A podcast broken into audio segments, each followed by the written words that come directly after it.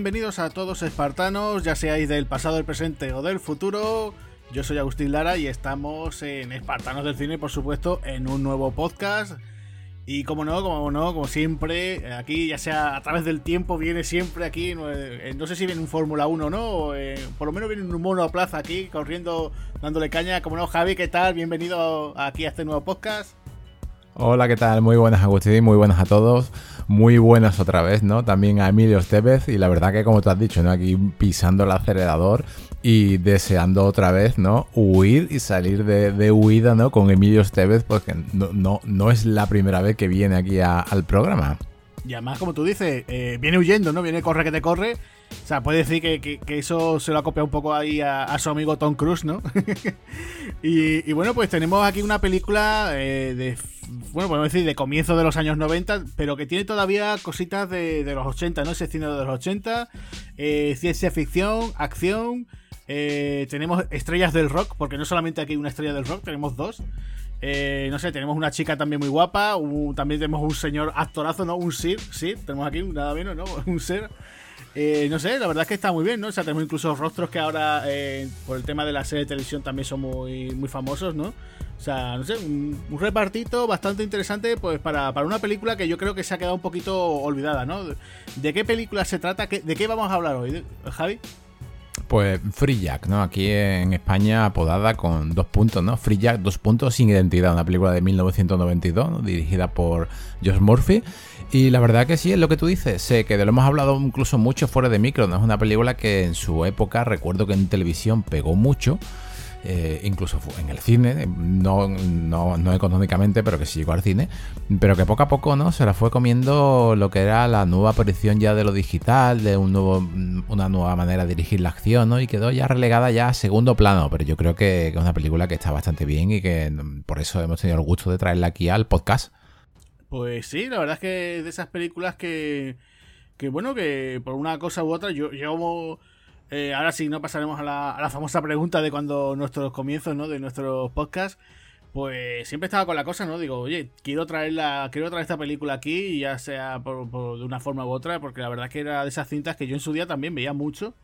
Eh, no sé, la daba muchos pases televisivos y, no sé, de estas que siempre yo me lo pasaba bien, ¿sabes? Su, su horita, bueno, 100 minutitos, la verdad que lo pasaba bastante bien, muy interesante es verdad que ya con el paso del tiempo a lo mejor ya le sacas a lo mejor algún fallito, cosas, ¿no? Que por ejemplo antes hemos estado comentando, ¿no? Fuera de micros. Pero no sé, yo creo que, es una cinta que, a mucha gente, pues mira, se la vamos a recordar y a otros que a lo mejor no la conocían para nada, se van a sorprender mucho, ¿no? Y bueno, Exactamente. Eso es. Y bueno, pues nada, pues vamos a dar la bienvenida, ¿no? A todos nuestros espartanos, a todos los nuevos que estéis escuchando por primera vez.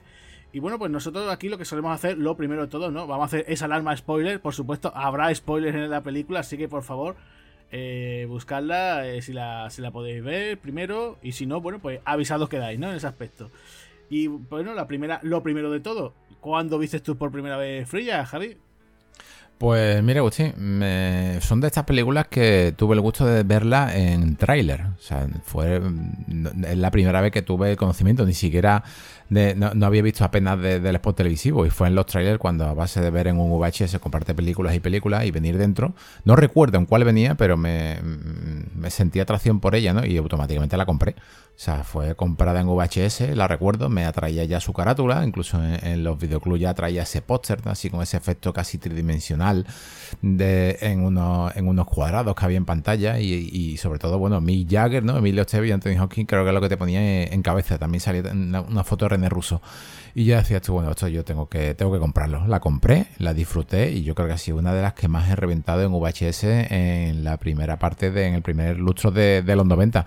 Me encantó, o sea, fue una película que, me gustó mucho. Y luego posteriormente sí que la han echado en televisión, no tantos como otras películas de la época. Recuerdo que, cada pase también de televisión lo solía, lo solía ver y siempre quedaba mm, contento, o sea, era felicidad lo que sentía al ver la película. es una película que, que es un no parar, ¿no? Ahora, ahora ya lo iremos viendo.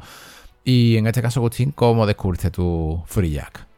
Pues mira, yo recuerdo, esta sobre todo hubo un anuncio cuando, cuando antiguamente, ¿no? las televisiones, sobre todo las privadas, pues hacían bastante promoción, ¿no? Le daban bastante eh, bombo, ¿no? A sus estrenos televisivos de cine.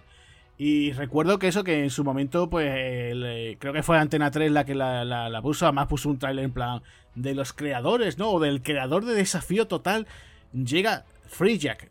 Y dices ostras, ¿esto de qué va, no? Free sin identidad. Y además lo que tú decías, ¿no? Ese reparto que, que, que era bastante llamativo, ¿no? Sobre todo el tema de decir, joder, ¿qué hace aquí Mick Jagger, no? Que no, no estábamos acostumbrados a verlo en el cine. Es verdad que ya él había hecho sus trabajos anteriores, pero ¿qué hacía aquí, no? Y además teníamos a Emilio Esteve, que era... Bueno, pues en aquella época ya él pues, pues tenía ya titulazos, ¿no? Pues de, a ver, el Club de los Cinco, eh, Repo Men, eh, pues no sé, incluso tenía eh, pues Alma Joven, ¿no? Entonces, bueno, pues verlo aquí, pues, pues gustaba. Después tenías, por ejemplo, eso, a Anthony Hopkins, que también venía casi recién, recién, eh, había salido del exitazo que había sido El Silencio de los Corderos, ¿no? Con todo lo que conllevó eso. Y claro, pues esto hay que verlo, ¿no? Además, ciencia ficción, con acción, esas imágenes así tan llamativas, ¿no? Con, con el accidente de coche. Entonces, claro, dice, oye, pues, pues hay que verlo. Y la verdad que ya te digo, desde el primer momento me, me gustó mucho esta película. Es verdad que, bueno, ahora después comentaremos alguna cosilla, pero yo ya digo, me, gustó desde, siempre, siempre me ha gustado esta película. Y yo lo que siempre, pues nada, siempre que la echaba en la tele la veía, ¿no? La grabé. Y claro, pues ya digo, ahora con el paso del tiempo, pues me, he quedado con las ganas de dar con alguna buena edición en DVD o en Blu-ray, porque, porque yo creo que esta película tendría que tener bastantes materiales, o por lo menos información extra que tendría que ser bastante interesante, ¿no? Sí, además el, actor, no el protagonista, yo creo que se lo, se lo merece. Un actor que ya tuvimos la suerte de traerlo de la temporada pasada. Volverá, volverá en, un, futuro, seguramente. Tuvo una trayectoria de, este tipo de cine mm, bastante, bastante interesante. Y, yo creo que lo, que lo hizo muy bien. En Los Jueces de la Noche ya, ya estaba dándolo todo. Mm, puede ser de sus últimas grandes películas, por llamarlo así de alguna manera, y en Sin Identidad en Free Jack un año anterior, ¿no? Interpretando encima con ese nombre, ¿no? Tan molón, ¿no? Como Alex Furlong, ¿no? O sea, ya, ya no sí, como a Edward Furlong, ¿no? Como si fuese sacado del niño Terminator. Sí, sí, la verdad es que, que, que sí, sí, un poquito. Sí, queda muy bien. La verdad es que. Eh, lo que pasa que. Mm, a ver, mola al principio, tiene cosas, pero. Mm, yo creo que se le podía haber dado un poquito más de personalidad al personaje. o sea, darle un poco otro, otro toque al personaje, ¿no? Porque aquí hay momentos que, que tú piensas y dices, tú parece que está eh, intentando repetir otra vez un poco a, eh, Emilio Esteves el tema de, de, cuando hace de Billy el niño, ¿no? La, de Alma Joven y su secuela, ¿no? sobre todo hay un momento, que lo hemos dicho antes, ¿no? Fuera de micro en el cual pues está en la cafetería con ese sombrerito, la, cara que pone así como de canallita, ¿no? Y bueno, pues ya te digo, no, lo hace mal. Yo incluso eh, me estaba imaginando, dice, pues claro, eh, esta película es verdad que no funcionó bien, ¿no? O sea, se estrenó, fíjate tú, eh, a comienzos de, del año 92, ¿no? fíjate tú, ese año para nosotros, ¿no? Para, para ti, para mí. acuérdate, ¿no? Las Olimpiadas de Barcelona, la Expo del 92 aquí en Sevilla. O sea, es una auténtica, fue una locura, ¿no? O sea, es bonito, ahora lo, mira uno con cierta perspectiva. Y claro, pues tú imagínate, ¿no? Dice, el 14 de febrero, ¿no? El día de San Valentín te estrenan esta película, ¿no?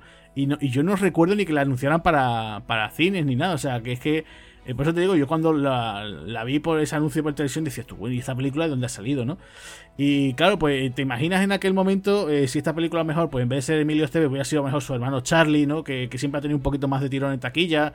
O incluso tú ponte una cosa, ¿no? Que te he dicho antes, ¿no? Eh, ponte el caso de que en vez de haber sido Emilio, hubieran contado, por ejemplo, a, Tom Cruise, ¿no? Que, siempre ha sido un gran amigo de, de Emilio Esteves cómo hubiera sido esta película, ¿no? Hubiera sido igual, no sé, a lo mejor, yo qué sé, ¿no? Este tipo de cosas, ¿no? O incluso contando con otro director un poco más de más renombre, pues a lo mejor a día de hoy, pues diríamos, oye, pues de Free Jack, ¿cuántas entregas van, no? Y dices, uff, ya va por la séptima, ¿no? O ya, uff, yo ya, yo ya después de la séptima o la quinta entrega, ya cuando hicieron la séptima, y cuando volvieron a traer otra vez al protagonista original, bueno, ya dije, venga, va a dejarlo, ¿no?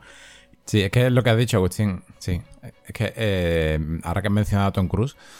Mm, es que el 92 fue una añada impresionante. Es que Tom Cruise, eh, con algunos hombres buenos, ¿no? Pero no solamente, no solamente esa película, así es que de las más, de las más taquilleras de su año fueron Aladdin, El Guardaespaldas, Solo en Casa 2, Instinto Básico, Arma Letal 3, Batman Returns pero es que ese año es que estaba hasta Belle Époque, o sea, a Alien, ¿no? La tercera, pero por accidente, la sirenita, es que fue, o sea, estaba mal con X, o sea, incluso, incluso Soldado Universal, o sea, que yo creo que fue un año, una, una, una añada muy, muy, muy buena, claro, eso, eso verdaderamente, si nos ponemos a ver estos títulos, a Frilla en taquilla los deja un poco regular, ¿no, Agustín? Porque cuánto fue lo que se gastaron y cuánto fue lo que, lo que recaudó.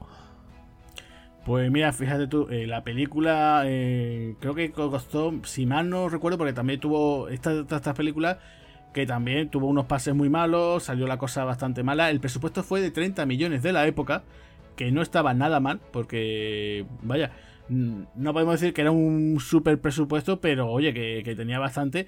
Recaudó solamente en Estados Unidos 17 millones, ¿no? Esta película, si funciona en algún sitio, es en el videoclub y sobre todo también los pases de televisivo. Y, ya te digo, es una, pena porque si, yo te digo, a lo mejor hubieran gastado, o en principio hubiera salido bien el rodaje desde el primer momento, pues no sé, a lo mejor, pues si lo que te decía, ¿no? Hubiera funcionado mejor. Eh, además, una fecha muy rara. ¿Tú, vas a estrenar una película de acción en San Valentín? ¿Tú lo estrenarías? No. Nada, le, pegaría más o a, Navidad, ¿no? O, o, a verano, ¿no? Sobre todo película veraniega. Claro, eso sería lo suyo, pero no sé, es como, ay, tenemos la nueva comedia de Meg Ryan, por decirte algo, ¿no? y, ahora tenemos aquí esta película con Emilio Esteves, ¿no? dices tú, pues no sé, hombre, a lo mejor los chavales sí dirían, venga, pues voy a verla, pero, pero ya te digo, si no la promocionaron bien, pues ya te digo, mm, como que no, así fue, 17 millones y, ya te digo que, que, la cosa pues salió como salió, ¿no? Así que bueno, pues vamos a, comentar lo primero de todo. Bueno, ¿de qué va este Free Por si la gente no sabe muy bien por dónde va. Bueno, pues esto, eh, bueno, nos encontramos a comienzos ¿no? de, los años 90, ¿no? concretamente en el año 91. Está este chico que es Haller Furlong, que es un piloto de carrera que además no es de Fórmula 1, ¿no? Va con esos monoplazas, pero parece que era otro tipo de, de fórmula. No sé si era Fórmula 3000, ¿no? Tú me has dicho que era Fórmula A, ¿no? Sí, Fórmula A. De hecho, en su primera aparición, en la primera imagen de la película, se ve un trofeo de campeón de Fórmula A, ¿no? de Fórmula Atlantic, una fórmula que dejó de, existir hace más o menos unos 10, 11 años, creo. Y luego ya sí que ha vuelto, ¿no?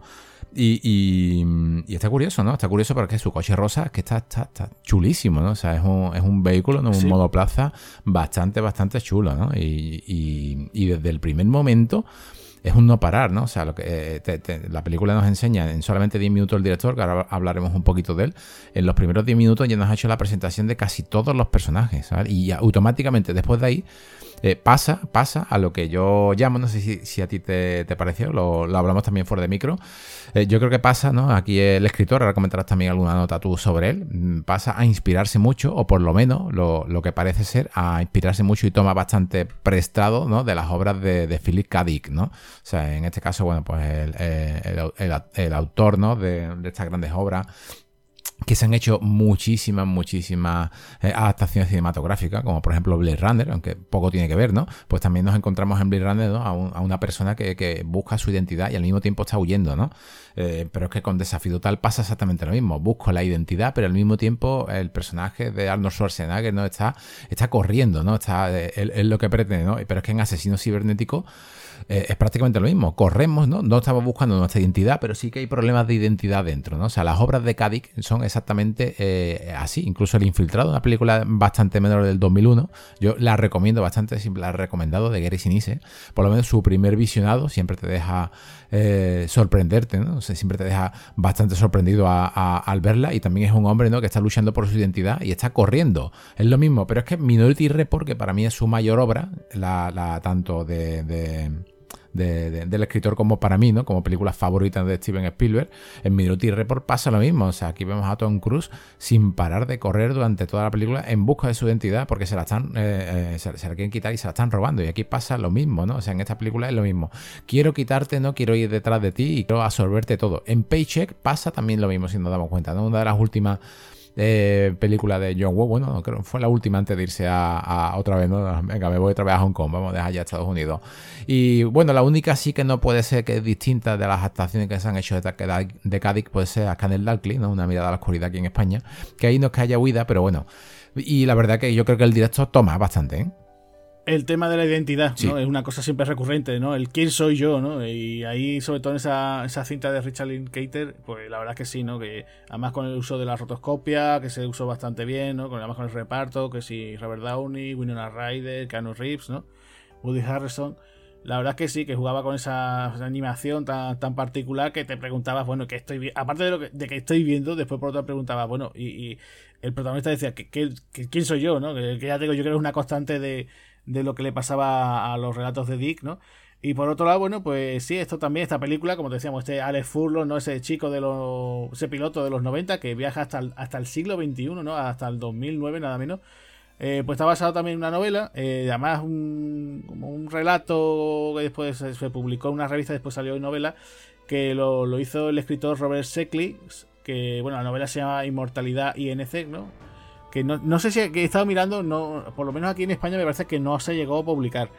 Eh, se sacó esto, ¿no? Y entonces, bueno, pues en esa época, ya digo, en los 80 funcionaba bastante bien, ¿no? El tema de la ciencia ficción, ¿no? lo hemos contado innumerables veces, ¿no? Eh, la de títulos que se hicieron, pues bueno, bueno, pues vamos a continuar con esa línea en los 90. Y aquí, bueno, pues se, hizo este proyecto. Eh, la cinta, ya te digo, se contó, como te decía, esta historia. Eh, de este chico que lo mandan al futuro, pues para cambiarle, digamos, utilizar su cuerpo, ¿no? Lavarle el cerebro y pasarle el cerebro a otra persona que había pagado, ¿no? Entonces, bueno, pues te explican también que, eso yo creo que también la parte muy chula, lo que pasa que la da un poquito así de pasada, no sé si te parecerá a ti eso, lo estarás de acuerdo conmigo, ¿no? En el aspecto en el que, claro, te dicen que en el futuro qué pasa, como solían pasar, ¿no? Y como creo que a día de hoy sigue pasando, ¿no? en el cine de ciencia ficción, ¿no? Te dicen que el futuro es muy oscuro, eh, ha pasado muchísimas catástrofes, guerras, de todo, enfermedades. Entonces la población que hay, digamos, la, claro, además te dicen en el momento, solamente existe la clase alta y, ya está. O sea, la clase alta, después no existe la clase media y después el resto pues son todo pues gente pobre, ¿no? Entonces, eh, claro, pues la persona que quiere, digamos, continuar con su vida, pasar de su cuerpo a otro, Claro, ¿qué ocurre? Que todos los futuros, o sea, los potenciales que hay por ahí, ¿no? Toda esa gente, ¿qué pasa? Que han pasado guerra, han pasado enfermedades, han pasado todo. Entonces, eh, se pide tener un cuerpo sano, ¿no? Ya dice, ya que me voy a cambiar, ¿no? Ya que soy un ricachón que me voy a pasar de cuerpo a otro, pues vamos a pasar. Entonces, ¿qué pasa? Me traigo a alguien del pasado, ¿no?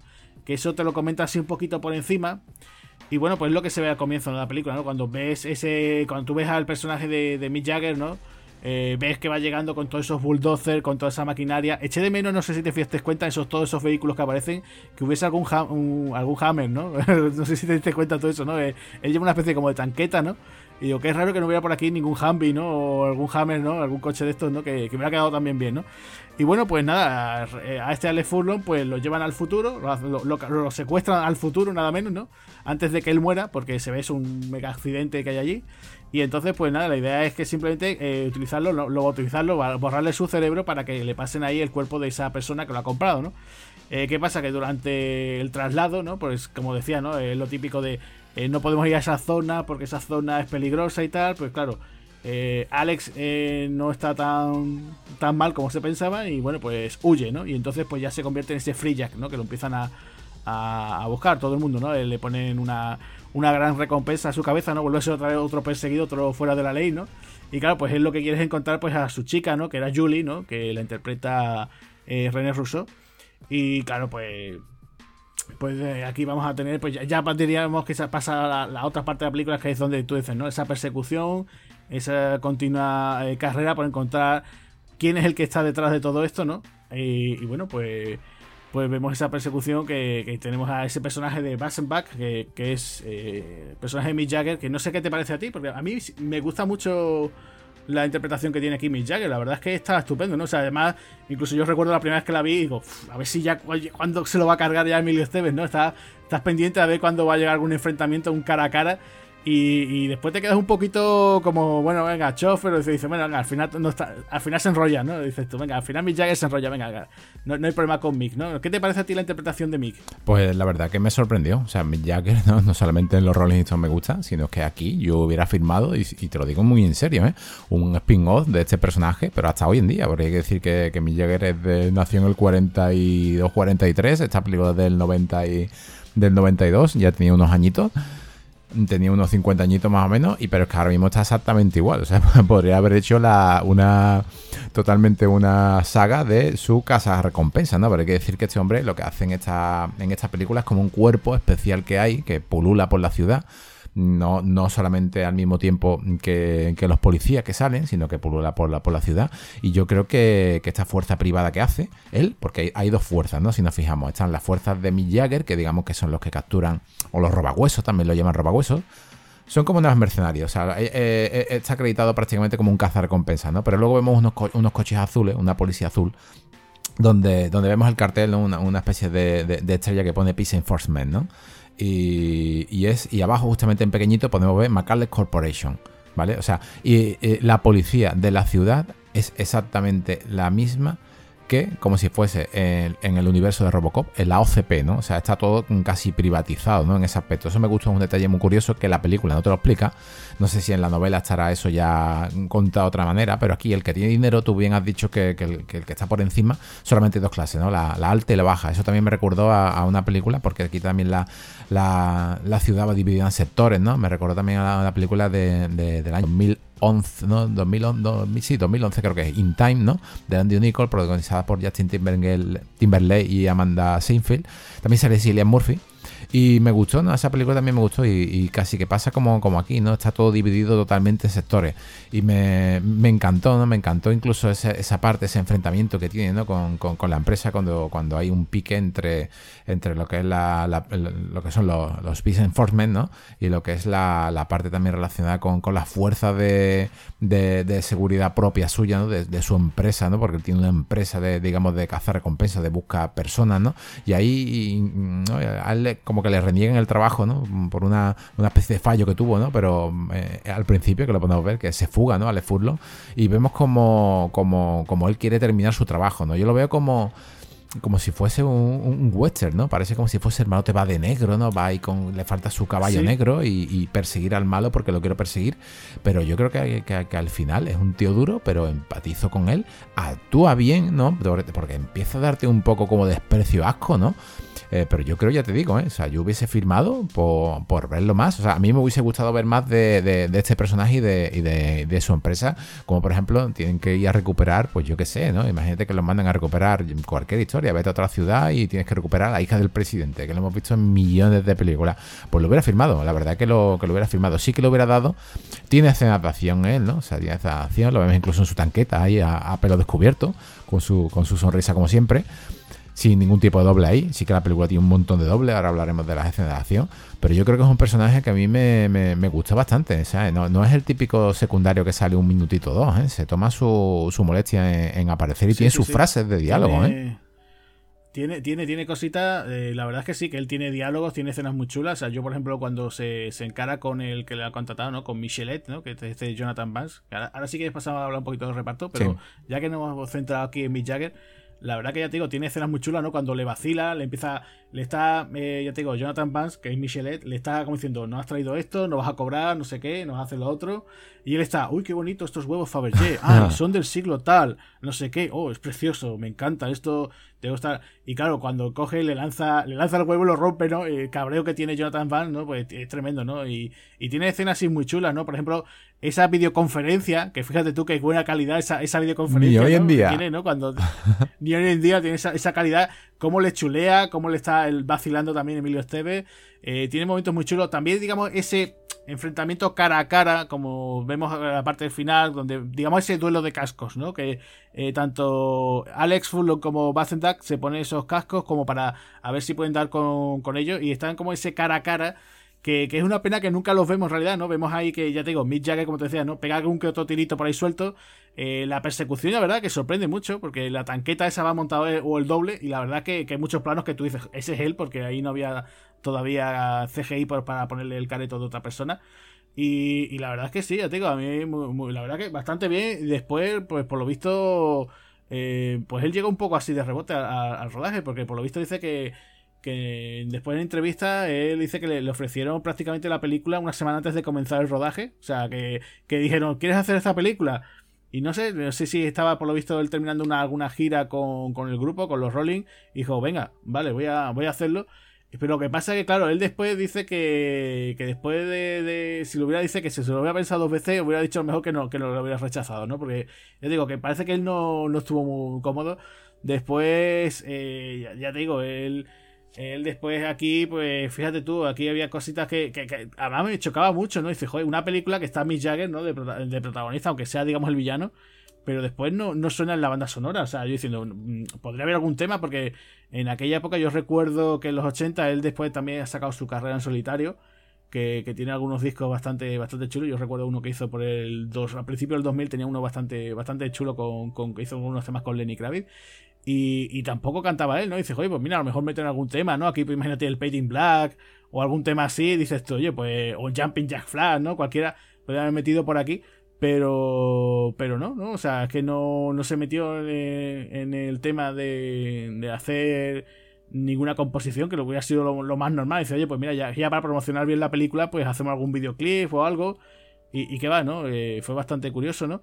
Y después, pues, por ejemplo, eh, después que ya el tío aprovechó, que eso no sé si tú lo sabes, eh, ¿No se te acuerdas la escena cuando van a un garito, Alex se toma un copazo, que se queda con una borrachera inmediata, ¿no? O sea, no es.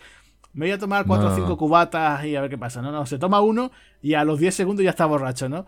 Eh, la chica que aparece, no sé te acuerdas que aparece una chica rubia así muy guapa, una, periodista que, entrevista a Alex, pues es Jerry Hall, y Jerry Hall pues era la esposa de, de, Mick Jagger por esa época, ¿no? Ella, ella una modelo, que de hecho yo recuerdo eh, que en la primera de Batman también aparece ella, que es la, primera novia que tiene Jack Nicholson, no sé si te acuerdas, que también esa chica que después la lanza. Le, destroza la cara, ¿no? Eso es, eso es. Pues fíjate tú, ¿no? O sea, que, tan mal no estaría Jagger como diciendo, oye, pues mira, aquí estaba, aquí estabas, ¿no?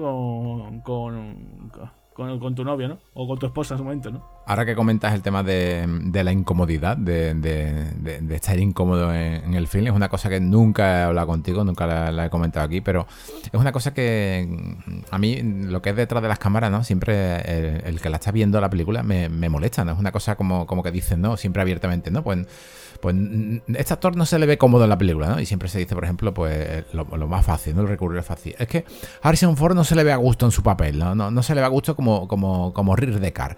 Pero vamos a ver, precisamente el hombre estará muy a gusto o no estará muy a gusto en su papel, pero precisamente está, está interpretando a un hombre que no es feliz, que no está a gusto con lo que hace. Entonces eso precisamente eh, es lo que eleva la actuación de como Harry Deckard muchísimo mejor que de, lo que parece, ¿no? O sea, muchísimo mejor de lo que es. Aquí este hombre es igual, ¿no? Aquí este cazar recompensa lo vemos que, que vemos que es peligroso. Lo vemos que no está cómodo ni con sus propios compañeros, ¿no? Porque ya incluso uno de ellos le hace, le hace una prueba así con retintín, ¿no? Pero es que su personaje es así. O sea, que, esté incómodo en el rodaje o que esté, no esté a gusto con el papel, precisamente le viene muy bien para reflejarlo tras las cámaras. Porque tiene. Eh, Jagger, yo creo que le da, Agustín. No sé si, si has escuchado un poco en su en, el idioma original de la película, pero también le da. que este, este, esta película tiene un doblaje muy bueno de la nueva escuela. Ahora tú también hablarás un poquito al final de él. Eh, pero es que en su idioma original también le da ese aspecto de cabroncete, ¿eh? Sí, sí, es que por eso te digo, yo, yo es que me sorprendió mucho y de hecho, cuando siempre estaba pendiente, digo, a ver si mi Jagger se mete en alguna otra, película. Pero la verdad es que, hombre, que sí, después ha estado haciendo cosas, ha estado produciendo también. Pero no, no ha tenido tanta implicación como en este film, ¿no? O sea, por lo menos de verlo eh, delante de la cámara, ¿no? Y claro, pues sorprende mucho y ya digo, yo lo veo muy suelto, lo veo bastante bien. Eh, yo recuerdo incluso una película más antigua, no sé si era de los 70 o de los 80, donde interpreta a un forajido australiano, que creo que era Ned Kelly, que después, eh, años después, pues Heath también hizo una, versión de ese forajido.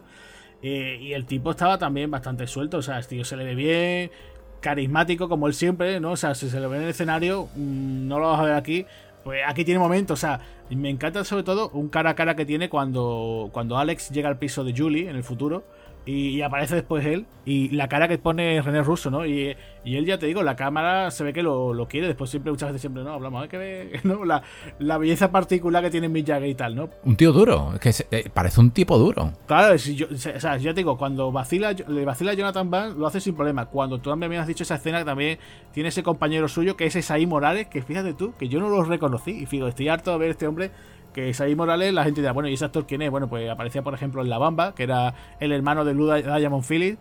Eh, después apareció, por ejemplo, en Rapa Nui. Eh, después en series ha aparecido montones de series. Un actor que ya digo, muy también de los 80 y, de los 90. Pues eh, vemos que es, digamos, su mano derecha. Y el tipo, pues cuando está diciendo, bueno, ¿y cómo, quién filtra la información? lo que íbamos a hacer en esta operación y tal, ¿no? Y le dice, bueno, venga, pues pásale.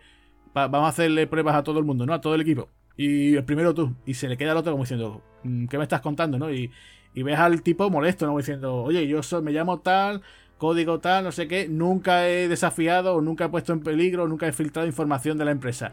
Y él se queda tan tranquilo, ni gesticula, o sea, como diciendo, mm, vale, o sea, de, acuerdo. Pero aún así sabes que diciendo, bueno, aquí pasa algo, ¿no? Y tiene, eso ya te digo, tiene cositas la película, que por eso en ese aspecto, pues, pues me gusta mucho, ¿no? Y bueno, yo te quería comentar, eh, Javi, eh, el tema del reparto, porque estamos viendo hoy un poquito así por aquí por allá picoteando la película. El reparto, pues lo hemos estado comentando, ¿no? El tema, pues hemos hablado de Emilio Esteves, ¿no? Que, él pues, venía de todas las películas que estaba haciendo anteriormente. Eh, yo, yo lo, después si quieres en el que cambiaría, no sé si ahí tengo yo mi pregunta. ¿Tú, tú, ¿Tú lo ves a él bien? O, o sea, yo lo veo bien, pero no sé lo que te decía yo antes. ¿Tú crees que si hubieran puesto a otro actor, en vez de, de Emilio, hubieran puesto, por ejemplo, a Charlie, ¿no? A su hermano, o por ejemplo a Tom Cruise, como te decía, ¿tú crees que hubiera funcionado mejor la película? ¿O tú lo ves muy correcto haciendo aquí este Alex Furlong? El hermano por esta época, con velocidad terminal, no estaba mal. Más o menos un tipo de cine muy parecido a este, con Darren Sarafian.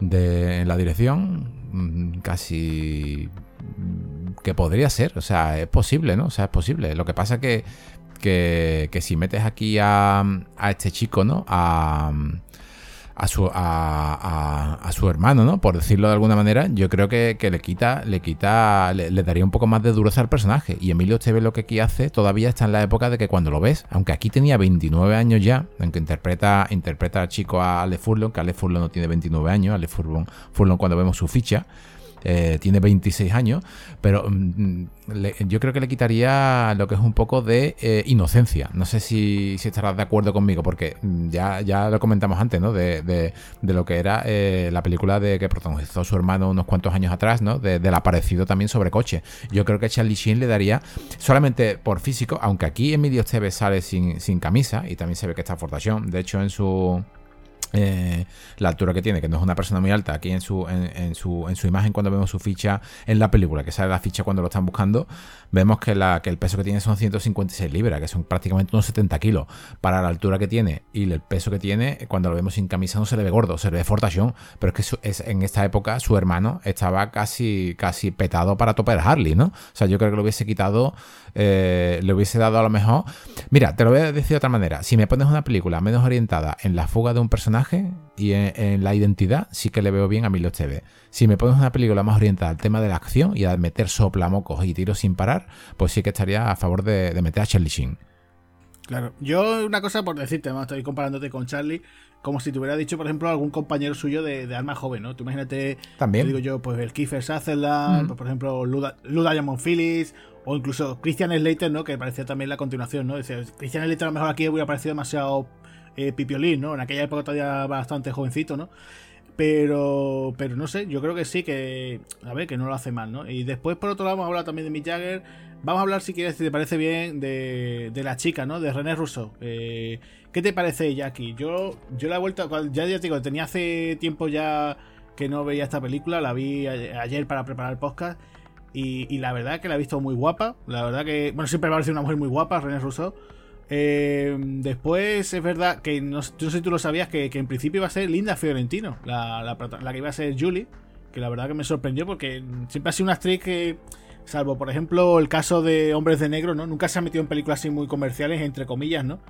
Eh, no me pega aquí en este proyecto, pero yo aquí a René la veo muy bien. Es verdad que me choca al principio sobre todo la... Mm, a lo mejor la química con Emilio, ¿no? Porque al principio, cuando se ve, digamos, en el 1991 eh, se nota que ella es más alta que él. También que se nota que ella es más mayor, porque se llevan 8 años de diferencia. Eh, Emilio son 8 años más joven.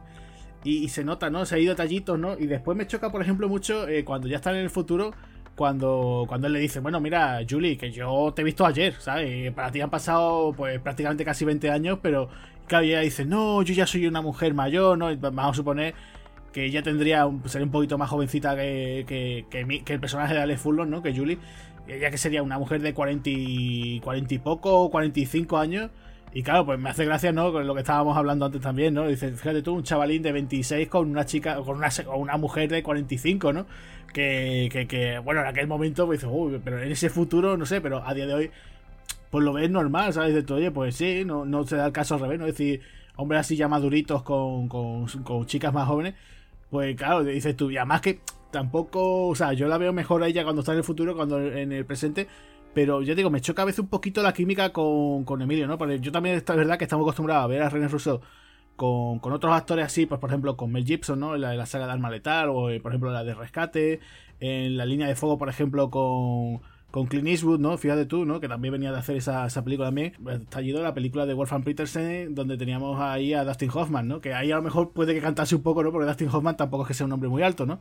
Pero, pero no sé, yo siempre la he visto como una actriz que siempre le ha faltado tener su personaje franquiciable, ¿no? Decir, oye, que, que hubiera sido también una buena actriz de, cine de acción. O sea, yo yo creo que si ella hubiera tenido su Sarah Connor o su Ripley, yo creo que perfectamente, si alguien le hubiera dicho, oye, voy a hacer un papel para, para esta actriz, eh, ella lo hubiera dado perfectamente, ¿no? Porque yo creo que cuando ha tenido que ser una mujer de armas tomar, lo ha hecho bastante bien. Cuando ha tenido que ser, pues, por ejemplo, una seductora, pues, por ejemplo, acuérdate en el secreto de Thomas Crown, no sé si te acordarás, la cinta de John McTiernan.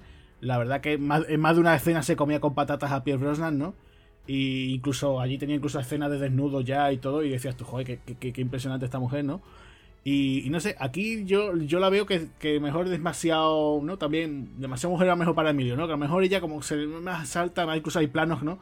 Eh, primeros planos, después planos largos que están con él al principio, sobre todo, que dices tú, uy, se nota que es más bajito, no sé, le veo ahí que a lo mejor rechina un poco, no sé tú con, qué te parecerá. No la veo mal, no me, no me, no me desagrada, de todas maneras eh, es una chica que, ha hecho muy, muy, muy pocas películas. O sea, muy, muy pocas películas, pero todo el mundo la conoce. Sobre todo, lo, supongo que los oyentes de Espartano del Cine la, conoceremos por Lorna, ¿no? O sea, hay que decir también que lo que tú has dicho, que sí, que le hace falta un papel franquiciable y que sí que hubiese sido una chica de, acción. Yo, pues sí. Eh, opino que sí, que hubiese sido una chica de acción. Yo creo que, en Arma Letal 3, ¿no? Con, siendo la, novieta de, de, Mel Gibson, ¿no? Yo creo que, que ahí en ese momento de, Martin Riggs eh, debería de, haberle dado un, toque más de acción, ¿no? O sea, ahí lo pegaría incluso en, la cuarta parte, ¿no? En Arma Letal 4, que se rodó unos cinco años posteriores, en el 98. Eh, tampoco se le dio mucho protagonismo, ¿no? Y, poco a poco pues ha ido, prácticamente que se fue enfriando después de lo que tú has dicho, ¿no? Del secreto de Thomas Crown. Lo que ha hecho es títulos pequeñitos, todo el mundo la conoce, a mí me cae muy bien, me parece que tiene una belleza muy, muy, muy distinta al normal. Tiene, tiene, una cara más ancha, ¿no? Tiene así un poco un toque andrógeno. Me parece una chica muy guapa. Pero sí, sobre en peliculación le pega. Así que al principio intentan allá, ¿no? Ponerle a esa, esa edad, ¿no? Que tiene, le intentan poner como un poco más alegre, ¿no? Como un poco más menos señorial, ¿no? Con ese pelo más largo, o sea, ese, ese, ese, peinado totalmente distinto. Y ahora nada más que sale en el futuro sí que la vemos caracterizada de otra, de, de otra manera, de otro, de otro de otra manera distinta. De hecho, eh, un detalle así curioso por darlo, eh, el departamento de maquillaje fue el mismo que el del cuervo, ¿no? Eh, prácticamente pues del mismo año. O sea que estuvieron aquí también maquillando a, a esta chica. Y, como, como detalle, decirte que, bueno, yo creo que a cualquier hombre, ¿no? Le gustaría que estar dormido, eh, tirar el despertador y que viniese René Russo, ¿no? Y que te me diera un bocado, ¿no? Y es que lo despierta, a esta mujer le iban mucho los bocados, porque le iban los bocados en la oreja, y es que despierta, despierta a, a Furlong con un bocado en el culo, o sea, que se ve hasta como le baja el, cartoncillo, ¿no? Y le mete un bocado, ¿no? Se ve, eso le da un toque así muy juvenil, muy adolescente, ¿no? Es, por lo menos lo que yo, lo que yo lo veo. Y luego ya pasa, y luego le cambia la cara, ¿eh? ¿Eh? La vemos allí muy feliz, ¿no? Aquí no, en público, no, no me deja aquí un, un, un, mordisquito en la oreja en público, no, ¿no? Y de repente en, el futuro le cambia la cara totalmente a, a, una Terminator. También me parece muy cruda la película, porque tú has dicho que sí, que, en esa que en esa época, en, eh, sí, antiguamente, pues sí, era lo que habían, eran los estereotipos, ¿no? Un, chico con una mujer mayor no pegaría, eso, eso, eh, eso era así, ¿no? Los 90 eran así, ¿no? Hoy en día es una cosa totalmente normal, ¿no? Eh, pero claro, hay una cosa aquí que me gustó mucho, muy dura, que, lo vi yo en la, en la, en la película, ¿no? Eh, cuando están ellos, ¿no? Y, y, René Russo eh, le comenta, ¿no? A Edward Furlong, se lo comenta y le dice, oye, si yo te hubiese dicho hace 19 años que no hubieras competido en esa carrera, ¿lo hubieras hecho? Y dice él, no, y dice ella, pues entonces no me pidas que, que, deje mi vida atrás, ¿no? Que ya tengo hecho una vida. Y se despiden. Eso no lo hemos visto, lo hemos visto en muy pocas películas. Eso no, eso no existe. Normalmente es un, oh, qué bien, el amor verdadero, ¿no? Vamos a abrazarnos todo aquí en Disney. Y eso me pareció muy duro porque tú dejarías eso por tu pareja y por mucho que lo quiera, pero es que es tu vida, ¿no? Y, y, me, resultó muy real, Agustín, en esa parte, ¿no? Muy, muy maduro ya el personaje de ella, ¿eh? No de él. Él sigue haciendo su bromita y su tontería. Pero ella sí que la evolución que tuvo me pareció bastante bastante, madura, ¿no? Intentaron, como tú dices, son ocho años de diferencia, intentaron ponerla más, más, más infantil, ¿no? O sea, un poco más adolescente, Sí, con el sombrerito, el peinado, pero, pero ya te digo, incluso cuando se ve la escena del, accidente, que se ve a ella gritando, ah, yo es que digo, joder, es que me gusta más como luce ella en el futuro. Ya lo veo mucho, una belleza. Eh, pues mm, joder, es que tampoco está tan mayor ella allí, pero la veo una belleza más, más serena, más tipo Sí, incluso podemos decir una especie de fe fatal del futuro, ¿sabes? Dices, oye, la pones en una peli de, de detectives y eso, y, yo la veo, joder, que, luce muchísimo mejor. No, también hay que decir, ¿no? Que René Russo también viene del mundo de la publicidad, ¿no? Que ella también fue modelo, ¿no? Que de hecho os, recomiendo que busquéis en internet, sobre todo en YouTube, el anuncio de Coca-Cola Light, Julio Iglesias, René Russo. yo, no digo nada, o vaya a partir de risa, porque va a decir cómo. Y está, vamos, en un anuncio de la época, de los 80, eh, está lo típico, Julio por allí cantando y tal, y ve una chica guapa y le dice, bueno, le voy a invitar a una copa, le invita a, una Coca-Cola Light, ¿no? Y, la chica es René, así que, pues imagínate, ¿no? O sea que, que ya te digo, yo creo que luce bastante bien. Y bueno, y una cosa que quería comentarte, que esto sí lo había escuchado yo, eh, que es verdad que por lo visto René es muy fan también de los Rolling y también es muy fan de Mick Jagger, ¿sabes? Que lo tenía ahí como uno de sus ídolos. Y claro, hacer la película con, con Mick Jagger, pues claro, ya se puso, wow, no me lo puedo creer, ¿no? Loquísima, ¿no? Y, bueno, pues le fue bien, dentro de que cabe esta película, le tuvo que ir bien a, René, dentro de la experiencia de si la película fue un éxito o no, porque uno de los que guionistas es Dan Gilroy, y Dan Gilroy es el marido de, René Russo, y yo han casado desde, entonces, desde el año 92, o sea que, que, que ella por lo menos dice, mira, la película no funcionaría, pero yo aquí ya conocía que mi marido, conocía a Mick Jagger, o sea que hizo, hizo un pleno para ella en ese aspecto, ¿no? Sí, el, el guionista Agustín, que, que también, no sé si estará también de acuerdo conmigo, pero Jordan Peele, yo siempre, siempre lo he dicho, ¿no? Ha tomado mucho de, de esta película, pero bastante, ¿eh? por lo menos para. Pero no solamente de esta película, sino que yo creo que Jordan Peele para Get Out, para Déjame Salir, tomó bastante de aquí de, y de los, y de, y los Body Snatchers, ¿no?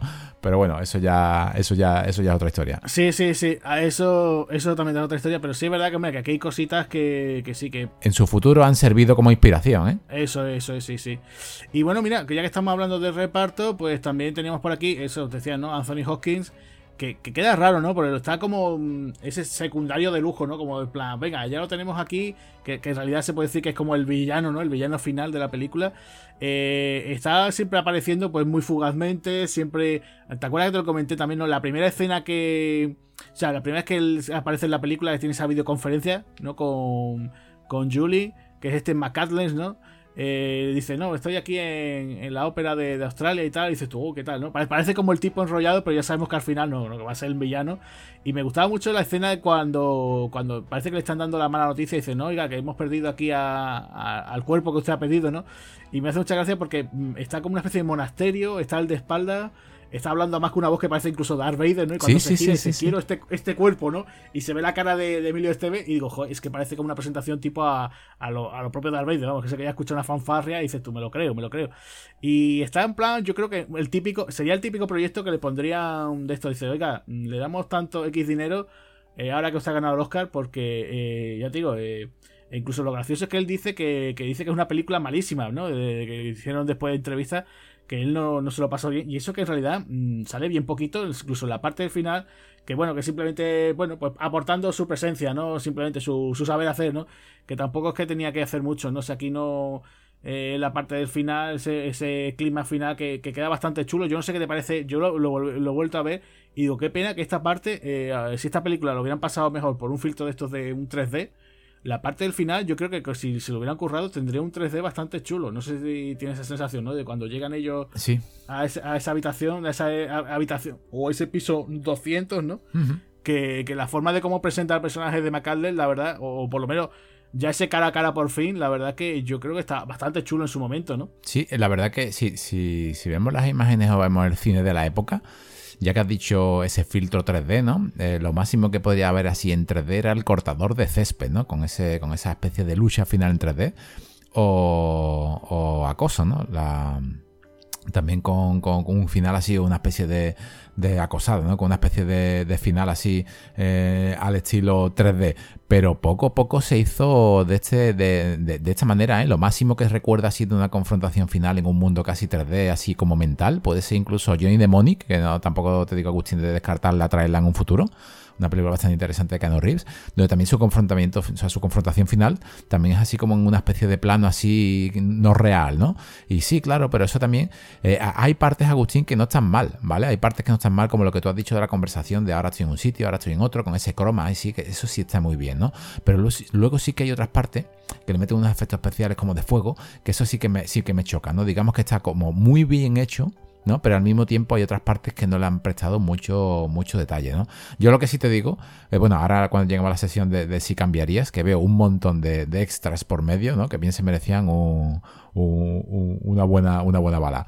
Eh, aquí también tenemos como, como otro malote, no solamente tenemos a Anthony Hopkins, sino que tenemos a Jonathan Banks, que, este, este actor que ya de por sí tiene cara de malo que precisamente ya trabajó con el director de la película, que ahora hablaremos un poquito sobre, sobre el director, ¿no? que ya trabajó en, en, Alerta Máxima 2, porque eh, yo creo que también hace un papel muy bueno, pero que, que este actor es que nada más que tú apareces en pantalla, sabes que va a ser el malo de la película. O si no va a ser el malo, sabes que va a ser un secundario, ¿no? Que tiene que ver algo con el malo, ¿no? Sí, es que Jonathan Vance, es que, es que si te pones a repasar su carrera, sí, casi sí. Yo creo que eh, prácticamente el 90% de su carrera siempre ha sido, o sus papeles más famosos siempre han sido haciendo de villano, ¿no? Eh, lo fue, por ejemplo, en Super Detective en Hollywood. Eh, después recuerdo también en la, yo qué sé, pues fíjate tú, ¿no? Tú estás comentando esta película. lo recuerdo también, pues ahora, por ejemplo, ¿no? En Breaking Bad también, que era el personaje de Mike. También ha aparecido ahora también en Better Call Saul. Eh, no sé, lo vi también la secuela de cómo acabar con tu jefe, que ahí, hacía de policía, mira, por lo menos no hacía de malo. Y la verdad que siempre es un hombre que siempre tiene esa cara de, malote. Aquí es verdad que este personaje, chulo, es como suena, ¿no? Además dice Michelet, ¿no? El Michelet, ¿no? Que, parece como francés, ¿no?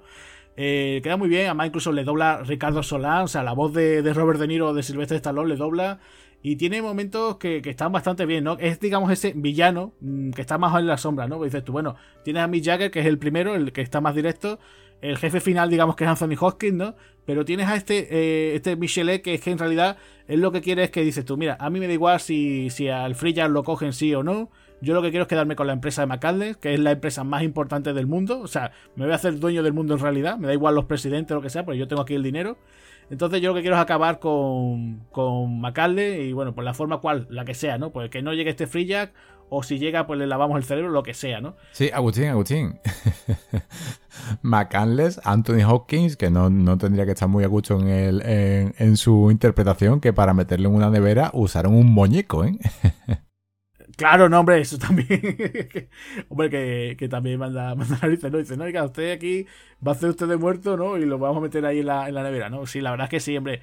Pero es que usar, usaron un muñeco, o sea, ya que ni meterlo, ¿no? Sí, por eso te digo que es que eh, yo imagino que también que, Anthony Hopkins, como, como rodaría mucho delante de cromas y todo ese tipo de historias, pues terminaría un poco harto, ¿no? O sea, además por aquella época que no sería como, por ejemplo, cuando él aparece, por ejemplo, ahora en, las, en las películas de Thor, que interpreta a Odín, que fíjate tú, ¿no? Que lo curioso, ¿no? Que quién interpreta a la esposa de Odín, ¿no? Pues anda, mira, es René Rousseau, se, se ha vuelto a coincidir, ¿no? Entonces, eh, la cosa es esa, que yo entiendo eso, que, que él le daría un buen cheque pero que estaría delante de eso, de muchos cromas, de muchas historias, terminaría un poco harto, ¿no? La interpretación, pues, sobre todo para un actor eh, de la categoría de él, ¿no? Entonces, pues, terminaría un poquillo harto, ¿no? En ese aspecto. ¿Qué más actores tenemos por aquí, Agustín? Pues mira, yo por ejemplo hemos comentado, teníamos a Mick Jagger, yo he dicho antes, aquí hay una película con una, no solamente con una estrella del rock, sino tenemos otra que es David Johansen, que es el personaje de Brad, este tipo que a primera de cambio pues traiciona, ¿no? Que es el como el agente de bueno, es la gente como el jefe, ¿no? De, de Alex, ¿no? En, los años 90, ¿no?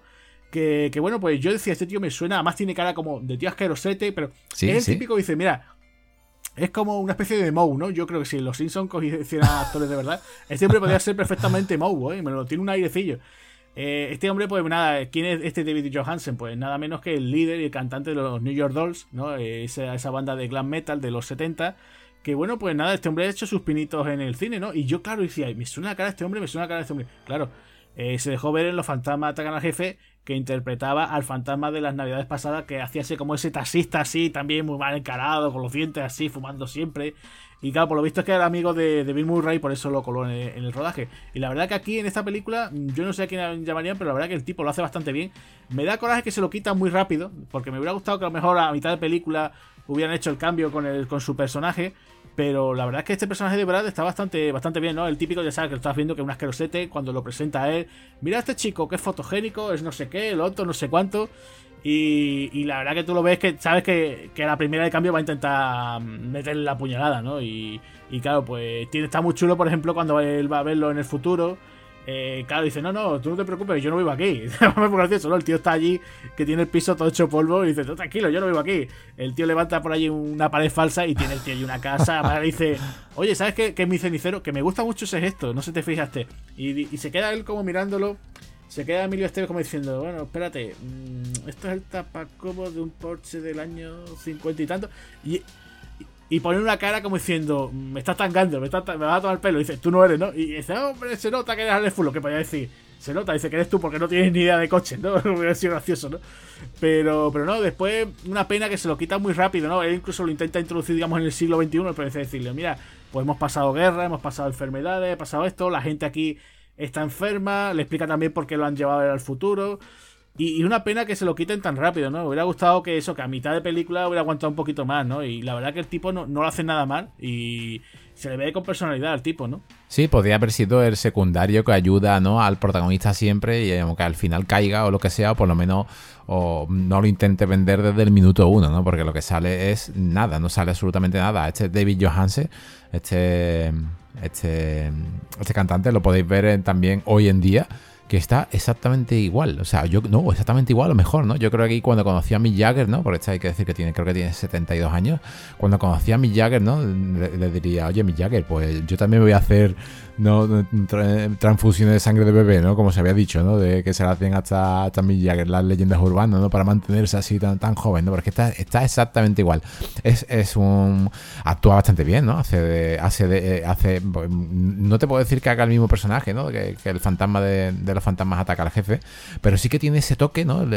ese toque de locura, ¿no? Porque lo vemos así como muy sobreactuado, muy, muy, muy demasiado llamativo, ¿no? Muy, muy distinto, ¿no? Y además que el tío se justifica. O sea, el tío, por ejemplo, cuando dice, me pasé un montón de tiempo buscando algo de ti, ¿no? Un atisbo de, la oreja, un dedo, algo. Una oreja, ¿no? Claro, y Alex le dice, ah, pero me tenías asegurado. dice, claro, yo aseguraba a todos mis pilotos. Claro, y entonces también la cosa, ¿no? De que dice, oye, ¿has visto ese pedazo de accidente? ¿Y, dónde está el piloto, no?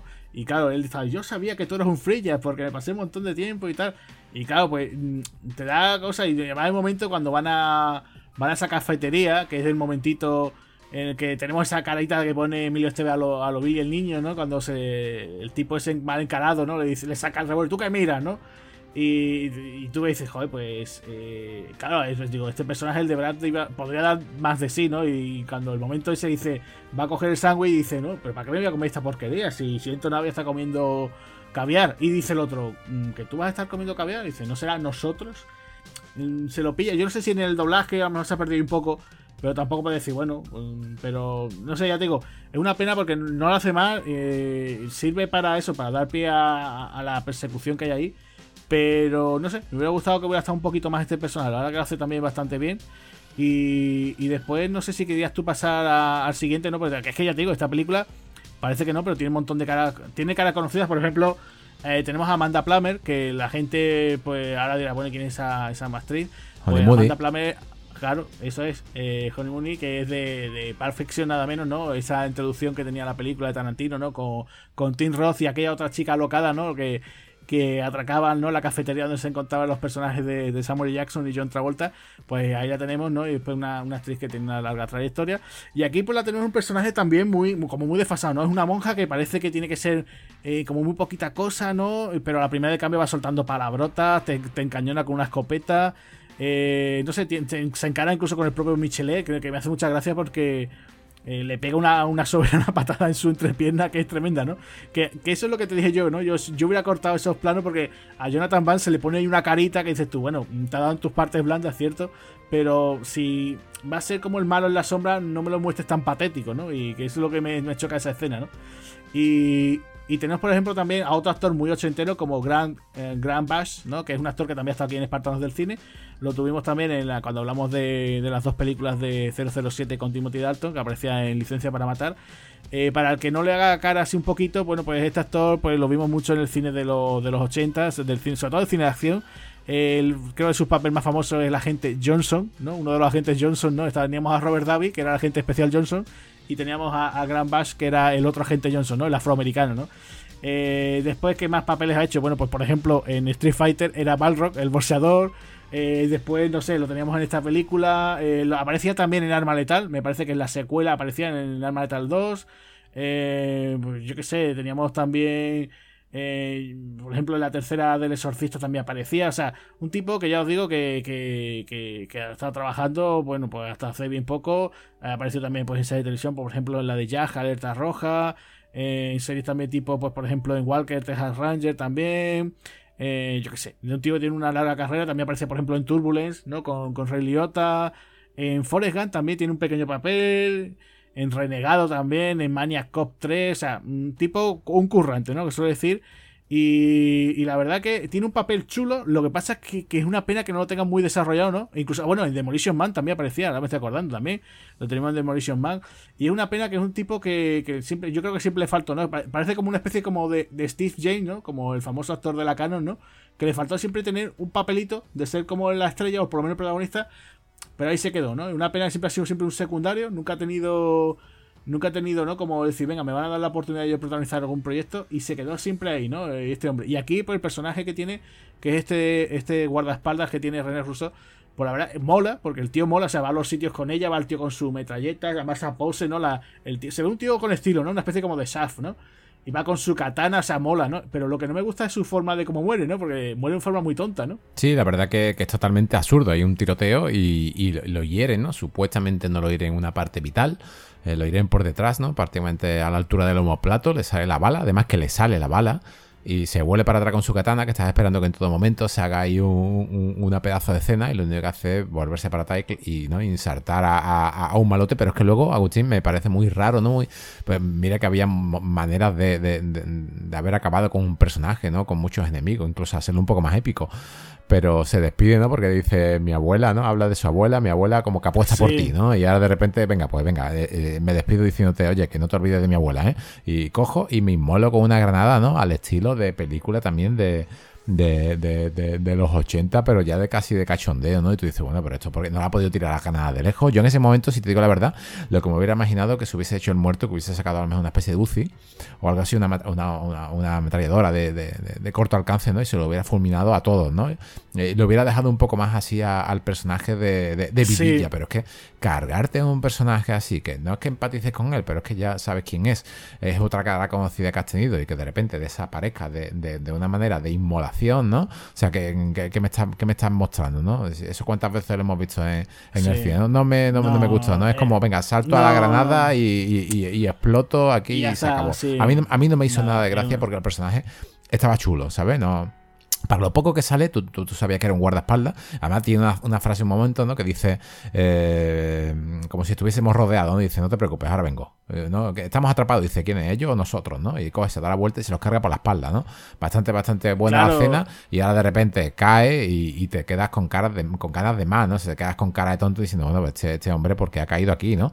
Es un actor que hay que no, sé por qué. Luego también tenemos a Agustín, otro actor, que no sé si estarás de acuerdo conmigo, que sale también muy poco, que, que se llama John Shea y, que, es el, malo, ¿no? Todo, todos los que nos hemos criado en, los 80 los 90 y hemos visto en la, eh, aquí en España, en la segunda cadena de televisión Logic Clark, ¿no? Las aventuras de Superman, lo hemos conocido porque era el Lex Luthor, ¿no? Eh, el, el Lex Luthor de la época. Y aquí sale muy poco, sale apenas dos minutos en esa discoteca cuando él huye, ¿no? Que se muestra tras la tras las cámaras y es el típico personaje que crees que lo va a sacar de un, de un apuro, crees que va a luchar porque incluso vemos cómo va de negro, con una ropa así como, como si fuese una especie de, de, de, doble juego que lleva como de asesino, también vemos que lleva una cartuchera con armas y ahora de repente desaparece, nada, hace una, una frase o dos frases, ¿no? prácticamente igual que, que, que Amanda Plumer, lo mismo, y desaparece del film. No sé si, si es que verdaderamente hay más de una hora y 45 rodadas, la película tiene una duración perfecta y, y a este hombre no se le ha puesto porque me pegaría más a lo mejor que muriese este, ¿no? Que, el personaje de ella, ¿no? Que el chico de color,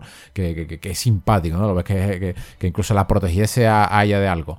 Y luego ya, Agustín, ya para ir terminando con el reparto, tenemos al director. No es un director que, mm, que vaya a pasar a la historia, eso también hay que decirlo, aunque sí que tiene tres películas para la historia, ahora también lo, comentaremos, pero eh, George Murphy eh, en los 90 yo creo que hizo películas bastante, bastante, ¿no? Lo que son, mm, por decirlo, por lo menos eh, entretenidas, ¿no? Vamos a lo que es el director ¿no? de Intrépido Forajido, ¿no? Y luego automáticamente, pues, Free Jack, pero es que no solamente, no solamente esta, ¿no? Sino como película como de acción, pues también con Alerta Máxima 2, eh, ¿no? O sea, yo creo que, que, Pero no solamente Alerta Máxima 2, sino que ocho años después del original, que era del 91, del 92, también dirigió Fortaleza Infernal 2, ¿no? Sí, es que eso, es que, eh, bueno, quería comentar también lo de otro personaje, lo de John C, que también mola cuando él tira la bomba con las gafas, que se pone unas gafas, venga, cubrir, ¿no? En la discoteca. Y después está el personaje también de Frankie Faison, que es ese vagabundo que le ofrece rata, ¿no? A Alex Furlong, que empieza a contarle esa historia del águila y se flipa al tío, que además, la voz la pone Pepe Mediavilla, o sea, la voz de Morgan Freeman, nada menos. Que ese tipo entonces, también, no sé si la gente se acordará que, por ejemplo, en El Príncipe de Zamunda era el tipo que le, que le alquilaba el piso a, a Eddie Murphy, ¿no? Eh, también un actor así muy, muy de la época, ¿no? Y después lo de Geoff Murphy, pues sí, es lo que tú dices, ¿no? Un tío, mm, yo creo que el, típico artesano o el típico ya veterano que venía de series de televisión, que, había hecho también muchos cortos. Eh, que bueno, pues con, con Free Jack, eh, bueno, ya él venía de trabajar con Emilio Esteves en la segunda de Alma Joven, ¿no? Que se llamó Intrépido Giro. O sea, dije, hermano, vamos a confiar con este tipo. Eh, y después, pues ya te digo, tiene esa continuación de alerta máxima, eh, fortalece Infernal, o sea, un tipo que, se apañaba bastante bien en las secuelas, ¿no? Y después, fíjate tú, ¿no? Que después el hombre, mm, aunque es verdad que como director no le fue, o sea, aunque tiene títulos que ya te digo, que, fueron a cine, a, videoclub también, después, si mira uno su ficha, que sorprende mucho, después se convierte en segunda unidad de películas bastante importantes, o sea, nada más y nada menos que él participa en la primera trilogía de Señor de los Anillos o sea, le hace, le hace la segunda unidad a Peter Jackson en las tres películas. O sea, imagínate, todo lo que es la coordinación de extra en batallas y todo eso se lo hace él. O sea, que chapó por él. Trabaja también en un pueblo llamado Antes Peak, que ya hace una segunda unidad. Y también la segunda unidad de la, de la segunda entrega de Triple X, ¿no? Que es la que hace Ice Cube, que, también es bastante malilla, pero bueno, se puede ver. O sea, imagínate este hombre, ¿no? La, carrera que tiene ya, bueno, ya en creo que fue en el 2008, me parece, que falleció. No, no, no en 2018 falleció con, con 80 años, pero la verdad que, que un tipo que, bueno, que pues para este tema de la acción, pues mira, no lo hace mal. Lo único que yo le iba a ponerle un, un negativo es cuando el primer cara a cara que se miran eh, tanto Alex, Alex Murphy como Basendak empieza a utilizar una especie como de zooms para enfocar, por ejemplo, el careto de Mick Jagger. Que, que, lo hace eh, después de un par de ocasiones más que dice tú, quita eso, quita eso, por favor. ¿sabes? Es que queda un poco mal, pero por lo demás su dirección bastante competente, sobre todo también las escenas de acción, las persecuciones, porque aquí hay varias persecuciones, los tiroteos tampoco están mal, no es que sea este hombre se defienda como un John McTiernan, un Richard Donner o un John Woo, pero bueno, lo hace bastante entretenido y le da a la película bastante, bastante ritmo. Eh, ya te digo que, el hombre, pues, a ver, yo creo que, aquí se lo intentó jugar y dice, venga, a ver si sale bien la jugada y doy un pasito más en Hollywood. Eh, por lo visto, pues dice que, que Emilio Esteve la verdad que se que, terminó un poquillo mal con él porque dice que él cuando como, volvieron a rodar, bueno, que ahora si quieres comentarle todo eso, se volvieron a, a, grabar ciertas cosas, pues dice que no, no terminó muy, muy contento eh, porque claro, le estaba esperando que, bueno, que la película pues se enfocase más en los personajes y en el humor, ¿no? Entonces Emilio Esteve decía que no, que, que Murphy decía, venga, acción, acción y venga más acción, ¿no? Sí, de todas maneras, eh, Agustín, aquí hay una cosa que me chirría de la película, ¿vale? Una, ahora que has hablado del tema de la acción, de las persecuciones, que no están mal, no están mal, están muy bien. De hecho, de hecho están muy bien llevadas, están muy bien dirigidas, se ven una película con muchísimos extras, las calles están llenas de verdad, o sea, los coches, hay coches por todos lados también, hay accidentes, vemos cómo se están los, los vehículos estos de colores, ¿no? De, de, Mick Jagger, ¿no? Lo vemos por ahí cómo se está batiendo en duelo, pero eh, yo aquí le veo un problema, ¿vale? El único problema, digamos así, que le puedo llegar a ver a la, película que si me presentas a un personaje molón como Alex Furlong, que es un piloto de carrera profesional de Fórmula A, ¿no? Eh, que, es campeón, que está luchando ahí por, ganar el puesto. Y ahora de repente me lo tengo aquí apuntado. Desde, el minuto 35 hasta el 45 de la película es cuando me metes la persecución sobre dos ruedas. La primera en moto y sobre cuatro ruedas. La siguiente en, una, en un coche de, de publicidad de vinos. Ahí dices tú, madre mía dices tú ahí, ya eso me ha cortado, me ha sacado del juego. No estoy esperando como una persecución final. Tampoco es que me quiera montar aquí un Bullet, ¿no? O quiera montarme aquí un Fan Furious o me quiera montar un Mad Max Warrior. Que no, pero que eh, aquí es donde iba. Mm, presupuesto para hacerlo tenía, ganas de hacerlo el director también, ¿no? ¿Por qué no? Ya que me he montado 10 minutos de, de persecuciones, la primera en moto, que está muy chula, ¿no? Y la, y la siguiente eh, en, en este coche, en esta furgoneta, ¿no? Pues por lo menos a mitad de película o casi al final, en un clima final, ¿no? Méteme una persecución al estilo ellos llegando a, donde está el edificio este de McCanley, a la central, y que lo estuviesen persiguiendo todo Dios, ¿no? A tanto a él como a ella metido en un coche, tampoco hace falta que me pongas un coche súper futurista, o que le robe simplemente un coche de esos de, velocidad, porque hay que decir que tiene una especie de, una especie de coche muy chulo, ¿no? Los de, los, de Mick Jagger, ¿no? lo que es la banda de, de Jagger, yo creo que, que tiene unos vehículos que son bastante, bastante, bastante curiosos son muy, muy bonitos, tipo así como no llegan a ser post-apocalípticos, aunque sí que la película tiene ese toque post-apocalíptico, ¿no? Tiene ese toque así oscuro, ¿no? Si me la llegas a rodar incluso de noche, ¿no? En esas calles, eh, ganaría un poco incluso en la fotografía, ¿no? En hacerte creer de que eso está sucio tiene un poquito, bueno, más que apocalíptico, diríamos casi como un poco de cyberpunk, ¿no? Algo, algo de cyberpunk en ese aspecto, ¿no? O sea. Sí, sí, sí, sí, sí, no, no, cyberpunk, totalmente, sí, ciber, cyberpunk es la palabra, o sea, sí que tiene cyberpunk, pero claro, cyberpunk melo de noche, porque también me desentona que cuando él muestra, ¿no? Ve en su etiqueta del piloto, ¿no?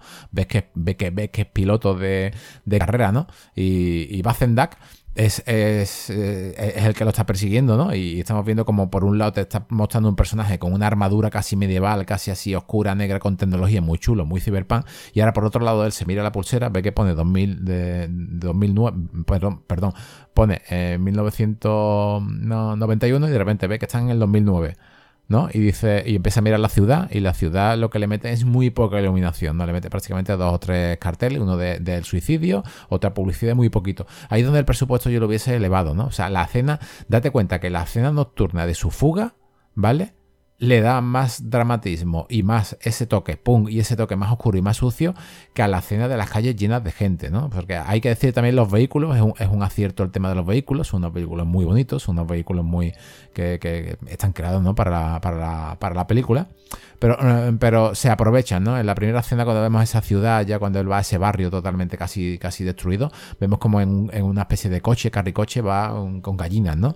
Eh, la siguiente escena vemos que es exactamente el mismo coche de espalda, pero cargada con, otro tipo de mercancía, ¿no? Eh, ahí se pueden haber mirado un poquito más. Con solamente haberme puesto eso, más de noche, más oscuro, yo creo que hubiese ganado la, película. Más, que nada, Agustín, porque imagínate tú, para lo tanto exterior que tiene, ¿no? La película, imagínate tú, yo creo que es que para. Han mencionado Cyberpunk, pero no sé si estarás de acuerdo en que le falta neón. Sí, le falta neón, le falta también un poquito de tecnología. pero le falta el 100%, le falta todo el neón. Sí, sí, le falta neones, le falta, por ejemplo, la tecnología. Fíjate tú, por ejemplo, las partes en las cuales, digamos que está él fuera en las zonas más conflictivas, ¿no? Esos barrios pobres donde se ve él, que además que incluso lo dice Brad al principio, camina así como cojeando, es que parece demasiado sano.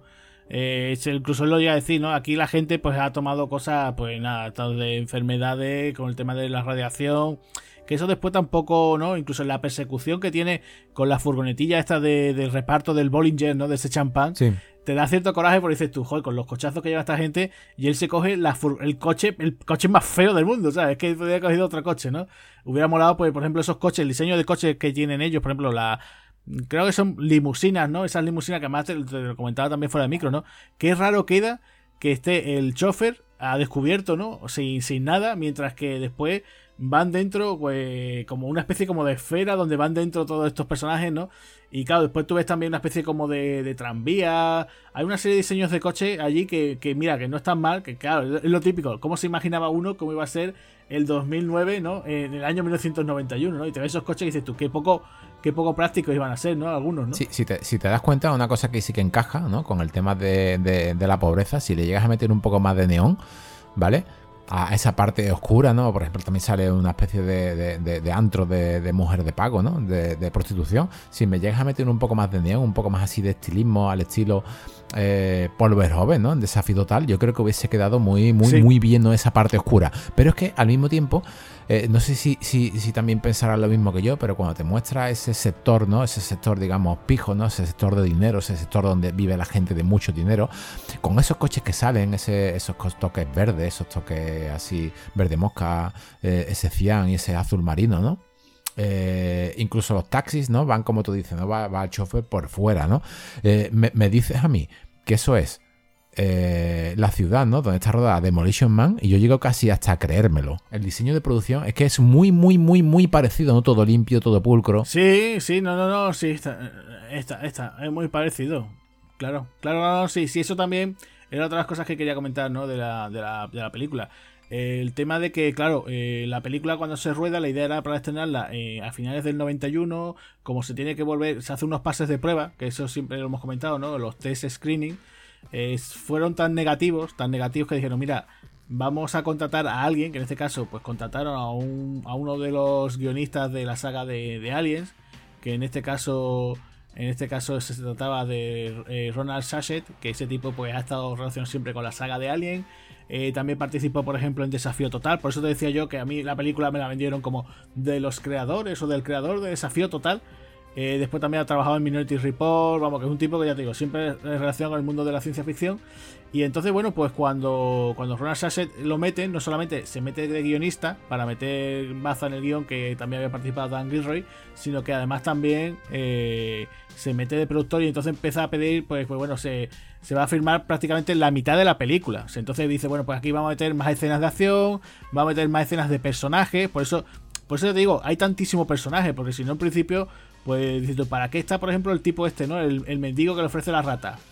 ¿Para qué está? Que además se, cachondea un poco de él. ¿Para qué está, por ejemplo, eh, ¿sabes? Hay personajes, pues, como decía, ¿no? El, guardaespaldas. Eh, el personaje de Michelet, ¿sabes? Dices tú, bueno, pues si compones simplemente a Mick Jagger y a Anthony Hopkins ya tenía suficiente, ¿no? Entonces, pues, pues ya te digo, se hicieron esa, esa serie de cambios, ¿no? Con lo cual, bueno, pues incrementó el presupuesto, que, a lo mejor, pues no sé de cuánto sería inicialmente, pero claro, esto pues subió hasta los 30, hasta los 30 millones como, como te comenté. Y claro, pues la idea era eso, lanzarla para otoño, otoño, navidades del 91. Y, y claro, pues ahí hubo ciertas ideas, ciertas cosas que, que yo... Además hay momentos que se nota mucho en la película que hay ciertos cambios. Por ejemplo, te decía, eh, la escena de cuando muere Brad, ¿no? Eh, estamos viendo... Eh, por ejemplo, no, fíjate tú, la, la, tontería esa. Bueno, parece una tontería, pero a mí siempre me dejaba cuadro cuando yo vi esa película de niño. Eh, la foto cuando él está en la cafetería ve una foto de Albert Einstein, ¿no? Y aparece esa, esa, frase, ¿no? Decía, la imaginación es lo más importante que el conocimiento. Y en vez de poner Albert Einstein ponía lo de Kia ahora, ¿no? Que después él está investigando, no sé si te sabes qué era eso de Kia ahora. Que yo pensaba que era el nombre de una mujer. Pues, pues resulta, resulta que lo de Kia ahora es como decir, hola, ¿qué tal? Es un saludo que en maorí, que bueno, los maoríes son de Nueva Zelanda, bueno, pues claro, eh, Geoff Murphy es de allí, de Nueva Zelanda, y supongo que sería esto una idea suya, ¿no? Entonces, pues es como un saludo así en plan irónico, y lo pusieron esa foto de Albert Einstein que te quedas diciendo, bueno, pues, ¿y esto qué es? ¿No? es Una cosa así un poco, un poco dejado un poco fuera, de juego, diciendo, ¿esto, qué es, no? Eh, ya te digo, hay momentos así, por ejemplo, la escena de, de Michelet con la monja, también, que te quedas también como diciendo, bueno, mm, sí, eh, está intentando sacar información de dónde estar Ale Furlong, pero tampoco, ¿sabes? sobre todo lo que queda más, destaca más esa escena es la carita que pone Jonathan Vance, que, que le han pegado ahí en la entrepierna, ¿no? Diciendo, bueno, pues con decir simplemente no, pues podemos preguntarle a esta monja y ya está, ¿no? O le pega la bofetada y cortas ahí la escena, ¿no? Pues no, le pone ese momento, pues para que suelte, Amanda Plame suelte la, frasecita, ¿no? De turno, ¿no? O sea, que digo, hay cositas ahí que, que chirrían, que se podrían haber mejorado. Eh, momentos, por ejemplo, eso de, como tú decías, ¿no? La muerte, por ejemplo, del guardaespaldas el cara a cara que también hay, ¿no? Fíjate tú el cara a cara que tiene Basenda con Ale Furlong, ¿no? Cuando van los dos con los cascos, eh, se van a por fin a encañonar. Parece que van por fin vamos a tener ese, duelo, ¿no? De vaqueros, ¿no? Como tú decías. Y ahora resulta que llegan los hombres de Michelet, ¿no? Y ya dices tú, bueno, pues anda. Y ya es cuando, ah, digamos que hacen ese cambio, ¿no? De personaje de Basenda que cuando dice, me ha salvado la vida. Venga, vale, pues... Venga, te voy a decir quién. Además me hace mucha gracia ese momento, que además me chirrea también venga, un Mississippi, dos Mississippi, que yo era la primera vez que veía eso, ¿no? Lo de cuando eh, se hace en Estados Unidos, ¿no? O, por lo menos en el mundo anglosajón, el tema de vamos a contar y se pone vamos a contar Mississippi, ¿no? Como decir, bueno, pues me voy a decir uno, dos, ¿no? Y voy a esperar un Mississippi, dos Mississippi. Sí, el tema, el tema de los Mississippi, Agustín, es por el tema, por contar con. Se supone que en Estados Unidos, al decir Mississippi, es el tiempo exacto que tardas un segundo. Entonces, por eso un Mississippi, dos Mississippi, tres Mississippi, porque estás contando. Pero aquí no, aquí lo hace totalmente lento, ¿no? Sí, sí, sí, sí. Entonces, claro, pues en ese momento. Fíjate también otra cosa que te iba a comentar ya para ir ultimando un poco la película, ¿no? Eh, el tema también de la parte del final, ¿no? Cuando llegan a esa base, ¿no? Digamos, esa fortaleza, que es donde está McAlder, ¿no? Ese edificio de 200 plantas nada menos. Lo, toda la policía que hay en, lo que sería en la entrada, ¿no? Que yo te lo dije, lo estaba viendo y digo, joder, es que me, recuerda esto a, a, lo que veo después en Matrix, ¿no? O sea, en Matrix cuando llega también Neo con Trinity, eh, se encuentra eso, pero claro, aquí, aquí no había presupuesto para ver ese tiroteo, ¿no? Pero me parece muy gracioso cuando, cuando intentan huir, ¿no? Y, le dice, tengo una bala, ¿no? Y si se ponen todos en línea, ¿no? sí, sí, muy, muy India Jones, ¿no? Es lo primero que se te viene a la cabeza. También, también, pero también piensas eso en ese momento y dices tú, ostras, están ahí en, la entrada, ¿no? La, entrada de aquí del edificio. Están todas esas policías que al principio dejan pasar, que van muy tontos, ¿no? Eh, cuando le dice, no, tengo secuestrada, eh, Alex le, le, cuenta la milonga a, a Michelle como diciendo, tengo secuestrada aquí a Julie, eh, si no la mato, ¿no? Y entonces le hace el paripé y dice, bueno, me tiene usted que decir tal cosa, ¿no? Apuntándola a ella y le dice, mira, si tengo aquí el vídeo, ¿no? Si tengo aquí el vídeo de cómo moriste, si sabemos que tú eras la novia, ¿sabes? Que me estás contando, ¿sabes? Como... Entonces hay ciertas obviedades que yo no sé si por reescritura, ciertos detallitos, o por cómo está rodado como lo hizo Gus Murphy, que, si lo hubieran, se lo hubieran currado un poco más, pues hubiera quedado mejor, ¿no? Y, ya la parte de clima final pues ya te digo, toda esa infografía que por lo visto se encargó eh, Dream Quest, que era esta, empresa de efectos especiales que creo que tenía Disney, que después, por ejemplo, hizo los efectos especiales de Armageddon, por ejemplo, pues no está nada mal. O sea, yo para, la época, pues está bastante bien, ¿no? Y ese ya, digamos, cara a cara, ¿no? Entre Hopkins y el propio Emilio Esteves, ¿no? Cuando está en esa maquinita. Claro, ya, ya la parte del final, que es lo que también te decía, ¿no? Que, mal lo hacen ¿no? cuando cuando dice, ¿qué ha pasado? ¿Se ha hecho el trasplante o no? ¿no? Y cuando él empieza a decir, venga, diga su número secreto, ¿no? Y él empieza 5, 4, además pone una cara así como de pensando, dice, a ver qué digo, a ver qué digo. Y la cara de la cara de Mick Jagger como diciendo, sigue, sigue diciendo número. Y, ya está eh, Jonathan Banks como diciendo, no puede ser, es imposible, ¿no? y, y, se sabe el número secreto y dice, acaba con él, ¿no? Un poco así, estilo Robocop, ¿no? Esa broma. Sí, sí, sí. Y ya lo, la parte del final cuando dice, venga, me voy a cambiar de ropa, Julie, cámbiate, ponte una ropa un poquito más oportuna, ¿qué tal? ¿no? Yo no sé si la versión original intentaría imitar un poco así el acento de Anthony Hopkins o, imitarlo así un poco, pero claro, ya, lo que me, me, digo yo, joder, es que esto está, están mal dirigidos porque dices tú, no son malos actores, ¿no? El momento ya del final, cuando ya es ese cara a cara, salen los tres, ¿no? Ya cuando él va con el coche, ¿vale? No sé si era un Rolls Royce, ¿no? Eh, venga, nos vamos. Y, tú ya sabes que eh, ese Alex Furlong, ese es Alex Furlong, ¿no? No es, no es ¿no? Y claro, cuando, cuando aparece de nuevo Bassendak, como diciendo, bueno, ¿qué ha pasado? ¿no? Dice, no te, no te has acercado al número. Dice, llamada incluso Bassendak es que no sabía ni conducir, ¿no? O sea, es que ya era el colmo, ¿no? Y, claro, cuando dice ella, ay, Alex, ¿eres tú? Como diciendo, ¿no te has dado cuenta, chavalita? O sea, o sea, todo el rato ni me sabía el número secreto, ni, ni, ni yo sé, vamos, es que nada. O sea, puede decir, no, mira, es que se ha quedado a media y Alex ha convertido entre. Tiene un poquito de personalidad de, de Macaldes y, de él, ¿no? El 50%, ¿no? Cada uno de ellos, ¿no?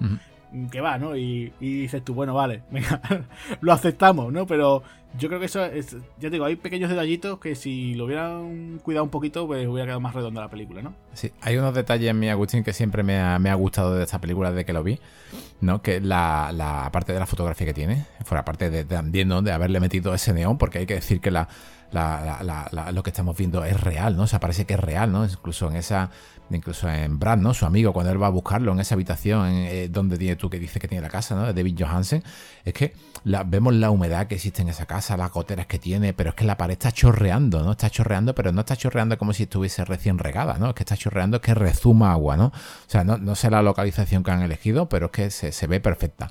Eh, una de las cosas que más me gustan además de esto, que es lo que te hace, ¿no? De, que parezca de que este, el director de fotografía eh, no está en un decorado malo, ¿no? Sino que está verdaderamente sintiendo, viviendo lo que está, lo, que hay en pantalla, es la la, la, parte relacionada con la vestimenta. Si hay una parte de la película, no si te acuerdas, que, le mete él, ¿no? Él, va por detrás a uno de estos hombres de Basendak eh, y le mete con una barra en la cabeza y no le hace absolutamente nada. Luego le pega y no le hace absolutamente nada, porque la armadura que llevan, la armadura que llevan sobre todo el cuerpo, es chulísima, ¿no? O sea, es como una especie de peto, como unos hombros que protegen las partes vitales del cuerpo, ¿no? Y, está bastante, bastante bien, bien eh, lo que es, eh, por decírtelo de alguna manera, mmm, hecha. O sea, tú te estás dando cuenta de que, de que es verdaderamente una armadura real, ¿no? O sea, que de que pesa, ¿no? Y la única manera que tiene que vencerlo es a través de, de quitarle lo que es un Sí, el casco. El casco, exactamente. Aquí vemos incluso el tema de las armas, ¿no? Que vemos un montón de tipos de armas conocidas. Vemos Beretta, ¿no? Vemos Colt, vemos incluso el arma de Basendad, ¿no? Que no recuerdo ahora mismo el, arma que es, pero sí que está modificada porque parece que, lo que lleva puesto encima es como una especie de pistola de silicona, ¿no? Eh, lo que es la, manera de disparar, ¿no? Y, lo veo muy, muy, muy, muy completo. Incluso los cascos, ¿no? Que parece que están sacados como de ciencia ficción. Se ven que son muy reales, ¿no? O sea, aquí lo que es la parte falsa de la película lo que es el Atrexo se ve bastante bien, pero incluso los vehículos, ¿no? Son vehículos reales, ¿no? El, carro, ¿no? De Basendak es un, es un Cadillac Gage, ¿no? Es, es, el, si no me equivoco, creo que era el V100. Y, este, y estos vehículos es muy curioso, Agustín, porque es que eh, la, policía era azul, pero eh, ellos van de colores, ¿no? Incluso en algunas escenas de la película lo estamos viendo ¿no? y, casi que en uno de ellos te llegan a, sacar el Joker, ¿no? Y tú te lo crees, ¿no? Porque va de azul, va con toque de morado y ahora lleva los tapacubos de la película en verde fosforescente, ¿no? Tú dices, madre mía, digo, un vehículo militar así con estos colores así todos chirriantes, ¿no? Y está incluso, incluso cuando él lo están persiguiendo, dice, dice, ¿de dónde, de cómo salen tantos, ¿no? ¿De dónde demonios salen tantos a la vez, ¿no? Y yo creo que está bastante, bastante, bastante esa parte, bastante bien, ¿vale? Lo único que también me puede chirriar, ¿no? De efectos especiales es cuando él salta, ¿no? De esa camioneta así al, agua, ¿no? Y se ve ese, ese croma ahí. Hay partes del croma que son imprescindibles, pero hay partes del croma que sobran. Si me han mostrado en todo momento a mi Jagger encima de, este vehículo, de este Cadillac Gage, eh, comando V100, me lo han mostrado porque no me muestras un primer plano con de él, ¿no? Que sabemos que va ahí ¿no? arriba, porque no me lo han mostrado directamente sin croma. Bueno, pues me pones un croma además del malo, ¿no? Ese, ese, pequeño detalle, pues me, desencantó, ¿no? Y luego el diseño de vestuario, por eso te digo que también esto es muy de, muy de John Spartan, ¿no? Esto es muy de, muy de Demolition Man, porque en ese edificio, ¿no? Cuando van a, ese final. En ese edificio alto, ¿no? Muy, muy, una torre, ¿no? Muy, muy de los Vengadores, ¿no? De, de la última época de Marvel, ¿no? Una torre así muy alargada, muy, muy bonita, ¿no? Y, y, cuando entran, ¿no? Vemos a un montón de policías, ¿no? Esa policía privada, ¿no? Y, ahí es donde veo yo, Agustín, que, el presupuesto, si querían coger acción, ahí es donde deberían de haberlo hecho. No deberían haber hecho un tiroteo entre los hombres, tanto de, de Basenda como la, como la policía esta, esta privada. Y no se hizo, no se hizo, pero había presupuesto. O sea, había presupuesto porque es una escena de acción. No hace falta que me hubieses puesto los, disparos con borbotones de sangre, que sí que los tiene la película, tiene unos impactos de bala muy buenos de la época. Pero por lo menos haberme puesto un poco más de, más de acción, ¿no? Un, poco un clima final, un, poco más movidito. Y sobre todo si me pones de protagonista en esa parte, aunque la acción no la, no, la haga Furlong, pero por lo menos si me la hace Basendak, ¿no? En esa parte, ¿no? Incluso que lo hieran y que se vaya abriendo camino, ¿no? ¿Cuántas películas hemos visto de un tiroteo en una oficina? Bueno, pues veo que es un escenario muy, muy, muy desaprovechado para simplemente llegar arriba, ¿no? Y ahora el típico rifirrafe, venga, debe dejar todo lo mío, en verdad estoy condenado a muerte, voy a morirme, venga, te lo dejo todo, firma aquí, venga, introduce el código, ¿no? Y ahí es donde veo yo que falla en, el final, ¿no? En el tema de normalmente en todas las películas estamos deseando ver un, algo, ¿no? Bestial, ¿no? Y yo me imaginaba, imagino, yo qué sé, ¿no? En esta, en esta camioneta, ¿no? Eh, imagínate en este, en este vehículo blindado entrando en ese edificio y él arriba, que tenía ya la ametralladora, ¿no? Cargándose uno a uno a todos los, la seguridad esta, ¿no? Él buscando su venganza, porque él supuestamente también está buscando su, su venganza porque han intentado matarle, ¿no? Ahí es donde veo yo que, me falla precisamente en sus últimos 10 minutos, ¿no? Eh, eh, vamos a, aquí deberíamos haber puesto toda la carne en el asador, ¿no? Y haber puesto ya la, auténtica matanza, ¿no? Que se los quitan en el ascensor en un momento, ¿no? Él dice, alto, alto, no disparéis. Y dice, a disparar. Y se carga toda la policía privada de golpe, ¿no? En un momento. Eso sí que lo vi yo un poco, Agustín, precipitado, ¿eh? Sí, hombre, es que eso... Es un correo que te pillo. Yo creo ya que se dijeron, mira, no hemos gastado gran parte del presupuesto en las persecuciones de coche y ya, ya lo que queda, que es este plato, vamos a hacer el plato final, en vez de ser acción, jugamos con estos efectos visuales de ese cara a cara con, el personaje de Macaulay. Y ya está. De hecho, incluso Macaulay lo dice, llevo aquí no sé cuánto tiempo, además que Claro, esa está muy bonito, ¿no? Macaulay, el cuento que le, que larga, ¿no? Diciendo, bueno, yo porque he intentado hacer esto, me condeno a la muerte y te voy a pasar todo, ¿no? Dice, bórreme usted, ¿no? Le paso la contraseña y me borra. Ay, no va, no va. Joder, pues ponga usted otra vez el código. Eh, pues eso, entonces, claro, pues rechina mucho. sí, sí, sí, que, la cosa, ese aspecto que rechina mucho. La parte de la acción, pues te digo que. Que, que sí, que es que ya te digo que eh, en ese aspecto, pues sí, hay cositas que ya yo creo que por eso, por falta de presupuesto, pues podrían haber dado a, algo más, ¿no? Por decir, oye, pues vamos a ver por fin un cara a cara o vea por fin, eh, aunque se hagan aliados en ese momento, eh, Basendak con, con Furlong, ¿no? Y entonces eh, acaban con, con Michelet y con los hombres que había tenía por allí, que podía ser, ¿no? O cualquier otra cosa así.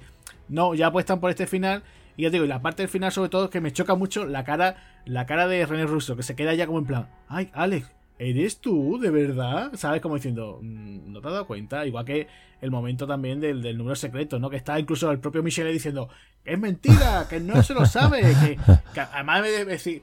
Por eso te digo que, el personaje de, de Michelet, de Jonathan Van, queda muy patético. O sea, como un tío que, es verdad que quiere hacerse, incluso en la escena esta de negociación, no sé si te acuerdas que estaba negociando eh, Julie con unos asiáticos, también le dicen, eh, incluso le alaban, ¿no? La forma de negociar de ella, ¿no? Porque diciendo, incluso Michelet se lo dice, ¿no? Bueno, pues, señorita Red Blue, ojalá volvamos usted y yo a, coincidir, ¿no? Porque usted es una gran negociadora. Eh, porque se está viendo que Michelet en realidad no sirve para nada, ¿no? Pues sí. Y ya, Agustín, para ir terminando, una película que nada más que abre los, créditos iniciales, vemos a, Morgan Chris Entertainment, ¿no? Una, una, digamos, una, compañía, ¿no? Una compañía de producción que, ha hecho bastantes títulos interesantes, como Arma Joven, ¿no? Como Renegado, como Arma Joven 2, incluso El Exorcista 3, Free Jack en, este caso, eh, Amor a quemarropa, Is Ventura, ¿no? Creo que hizo de las tres de Ventura. Creo que también, bueno, sí, creo que también estuvo en Soldier, que la hemos nosotros traído aquí también eh, eh, hace dos temporadas. Creo que Robin Hood, también Príncipe de los Ladrones, también es suya, porque la, banda sonora, ¿no? Esa fanfarre también la usaba eh, Morgan Creek, me parece. Sí, sí te digo que era bastante. Vamos, una de esas productoras que tenía cositas, tenía titulitos así interesantes, sí. Sí, tiene título interesante. Interesante también como, como, como no lo hemos hablado, es interesante, pero no al mismo tiempo relevante, que son dos cosas totalmente distintas. Si mm, contratas una película así a un compositor como Trevor Jones, lo mínimo que te puede hacer es algo como, como el último Vicano, ¿no? O algo así, ¿no? Digamos, o, como máximo riesgo, ¿no? Fijaros, ¿no? Que el último Vicano, y es que máximo riesgo, la verdad es que, no solamente que son películas de acción, sino que tiene una, una banda sonora muy dramática, ¿no? Una parte muy buena.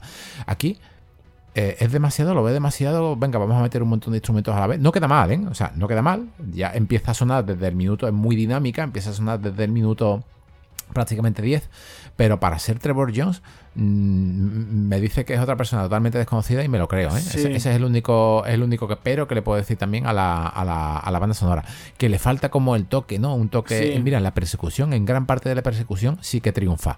Pero luego, en las partes dramáticas, eh, tira demasiado a, a, lo clásico, ¿no? Muy anodina. Eh, tiene verdad que cuando hay que ser rimbombante, es rimbombante, pero que simplemente bueno, acompaña y no, no está mal. O sea, podemos decir eso. Hay muchas canciones. Después he estado mirando y digo, joder, pues había más canciones de que yo pensaba. Y, después incluso hay algún momento que mete así, cuando son los momentos así un poquito más románticos, meten un poquito así una melodía, utiliza saxofón. No es Michael Kamen, ¿no? En este aspecto, pero sí que es verdad que te, choca mucho y dices, tú, joder, Trevor Jones haciendo esta banda sonora. Mm, ya digo, le falta algo, un tema, un tema principal, por lo menos decir, oye, pues el tema de Alex o algo, algo, pero que se queda así como muy anodina. Funciona, pero tú no te acuerdas de ella. O sea, después te la ponen por ahí suelta y dices tú, no, no. Lo que sí es verdad que te queda, eh, lo que te decía antes, no, no hay tema de. No hay tema aquí de los Rolling Stones o de Mick Jagger, pero hay un temazo al final de, de los Scorpions, que, además yo creo que era su época, ¿no? De la época esta que estaba pegando súper fuerte. Yo no sé si tú serás muy fan de ellos. Yo, yo los pude ver hace unos años en concierto y la verdad que, que aluciné. Y tiene aquí un temita que, se llama eso, Hit Between the Eyes, que, que, suena que suena al final de los créditos, que queda muy bien, queda bastante chulo. No es a ver, no es, un, eh, no es del, por ejemplo, no sé, pues, algún tema clásico de ellos, ¿no? Por, ejemplo, yo que sé, Breakout, o yo que sé, eh, la de eh, Rogue Like a Hurricane, ¿no? Pero suena bastante chulo, ¿no? Es muy guitarrero, muy, ¿sabes? Casi con mucho ritmo. Que además, por lo visto, tú después me has dicho que no, que no venía, ¿no? En tu versión, no tenías el VHS. Eh, supuestamente esta es la primera edición que por lo menos sacaría al saldrá en Estados Unidos, incluía el videoclip, ¿no? Que, después veas el videoclip y mete prácticamente el final de la película y te mete aquí la, el tema del grupo de sale ahí cantando en un concierto. Y bueno, pues está bastante, bastante chulo. Yo no es que sea de los mm, super temazos de, Scorpion, pero mira, eh, para la peli, pues la verdad que, que, queda, que queda bastante bien, ¿no? Pues no, Agustín, el que yo recuerde en el VHS original de la época, que, lo tuve, ese, ese tema no, no, no venía, ¿eh? que yo, que yo recuerde, supongo que será en, las versiones americanas. Y Agustín, ya para ir terminando, ¿qué más curiosidades tienes por ahí para, para la película? Pues mira, ya hemos hablado varias. Eh, la película, por ejemplo, se rodó en, lo que sería Los Ángeles, Atlanta y después también Nueva York. Es verdad que la parte de Nueva York está así un poquito, pero es verdad que la, supuestamente la acción se desarrolla allí, ¿no? Eh, en, Nueva York, ¿no? Que además lo que te decía, ¿no? Qué curiosidad, ¿no? Qué, curioso que, que, lo que sería, ¿no? El circuito le pilla al lado de casa de él, ¿no? decía sí, sí, sí, sí, Bueno, pues nada, toda esa parte del circuito se rodó en el Road Atlanta, eh, allí en la, propia Atlanta, con autos de Fórmula Atlantic, o sea, de esa Fórmula A que tú decías.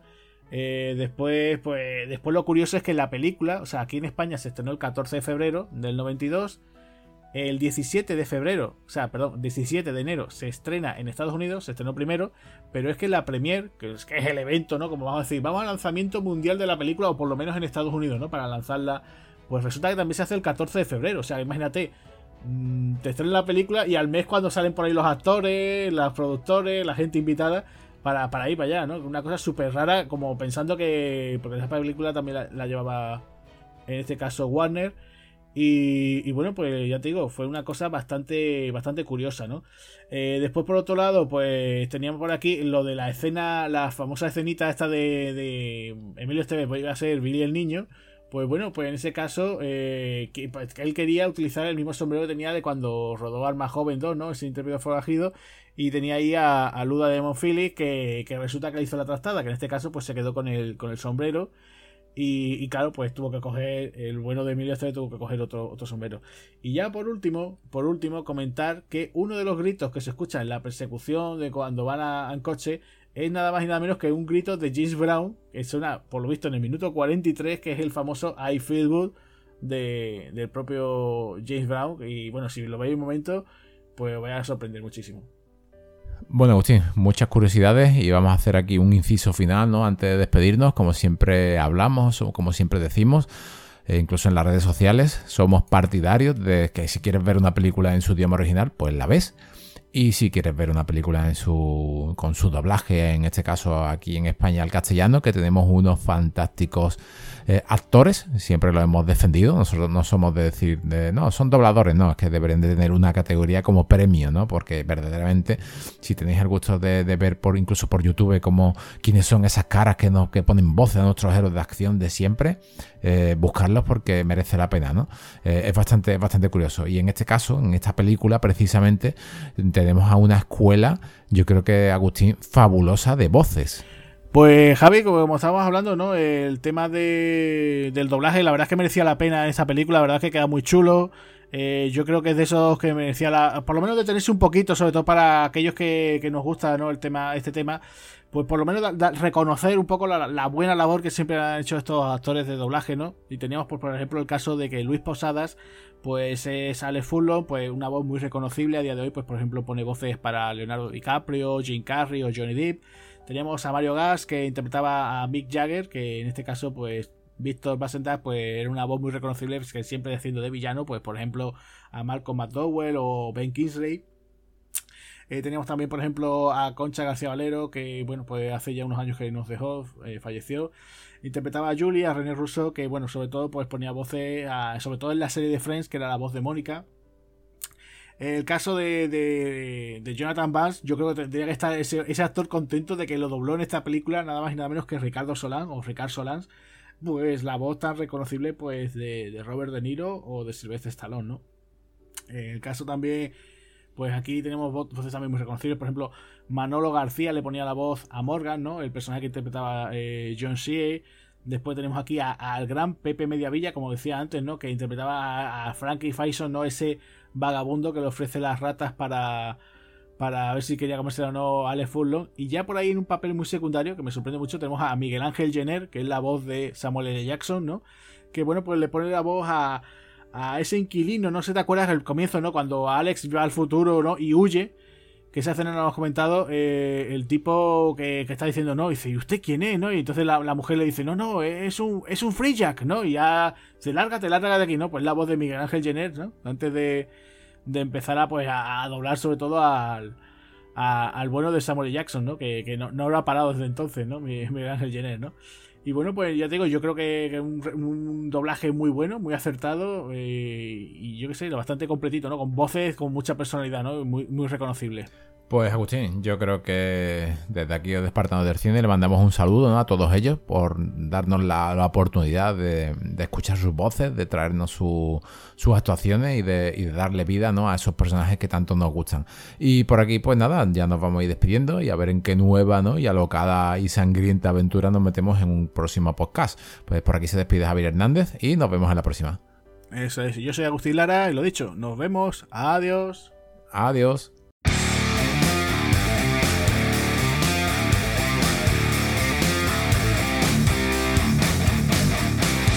Muchas gracias por habernos escuchado. Si queréis oír más podcasts de Espartanos del Cine, recordad que estamos en nuestro canal de Spotify. También podéis seguirnos a través de las redes sociales, Facebook, Twitter e Instagram. Además, tenemos nuestra página web www.espartanosdelcine.com. Un saludo amigos.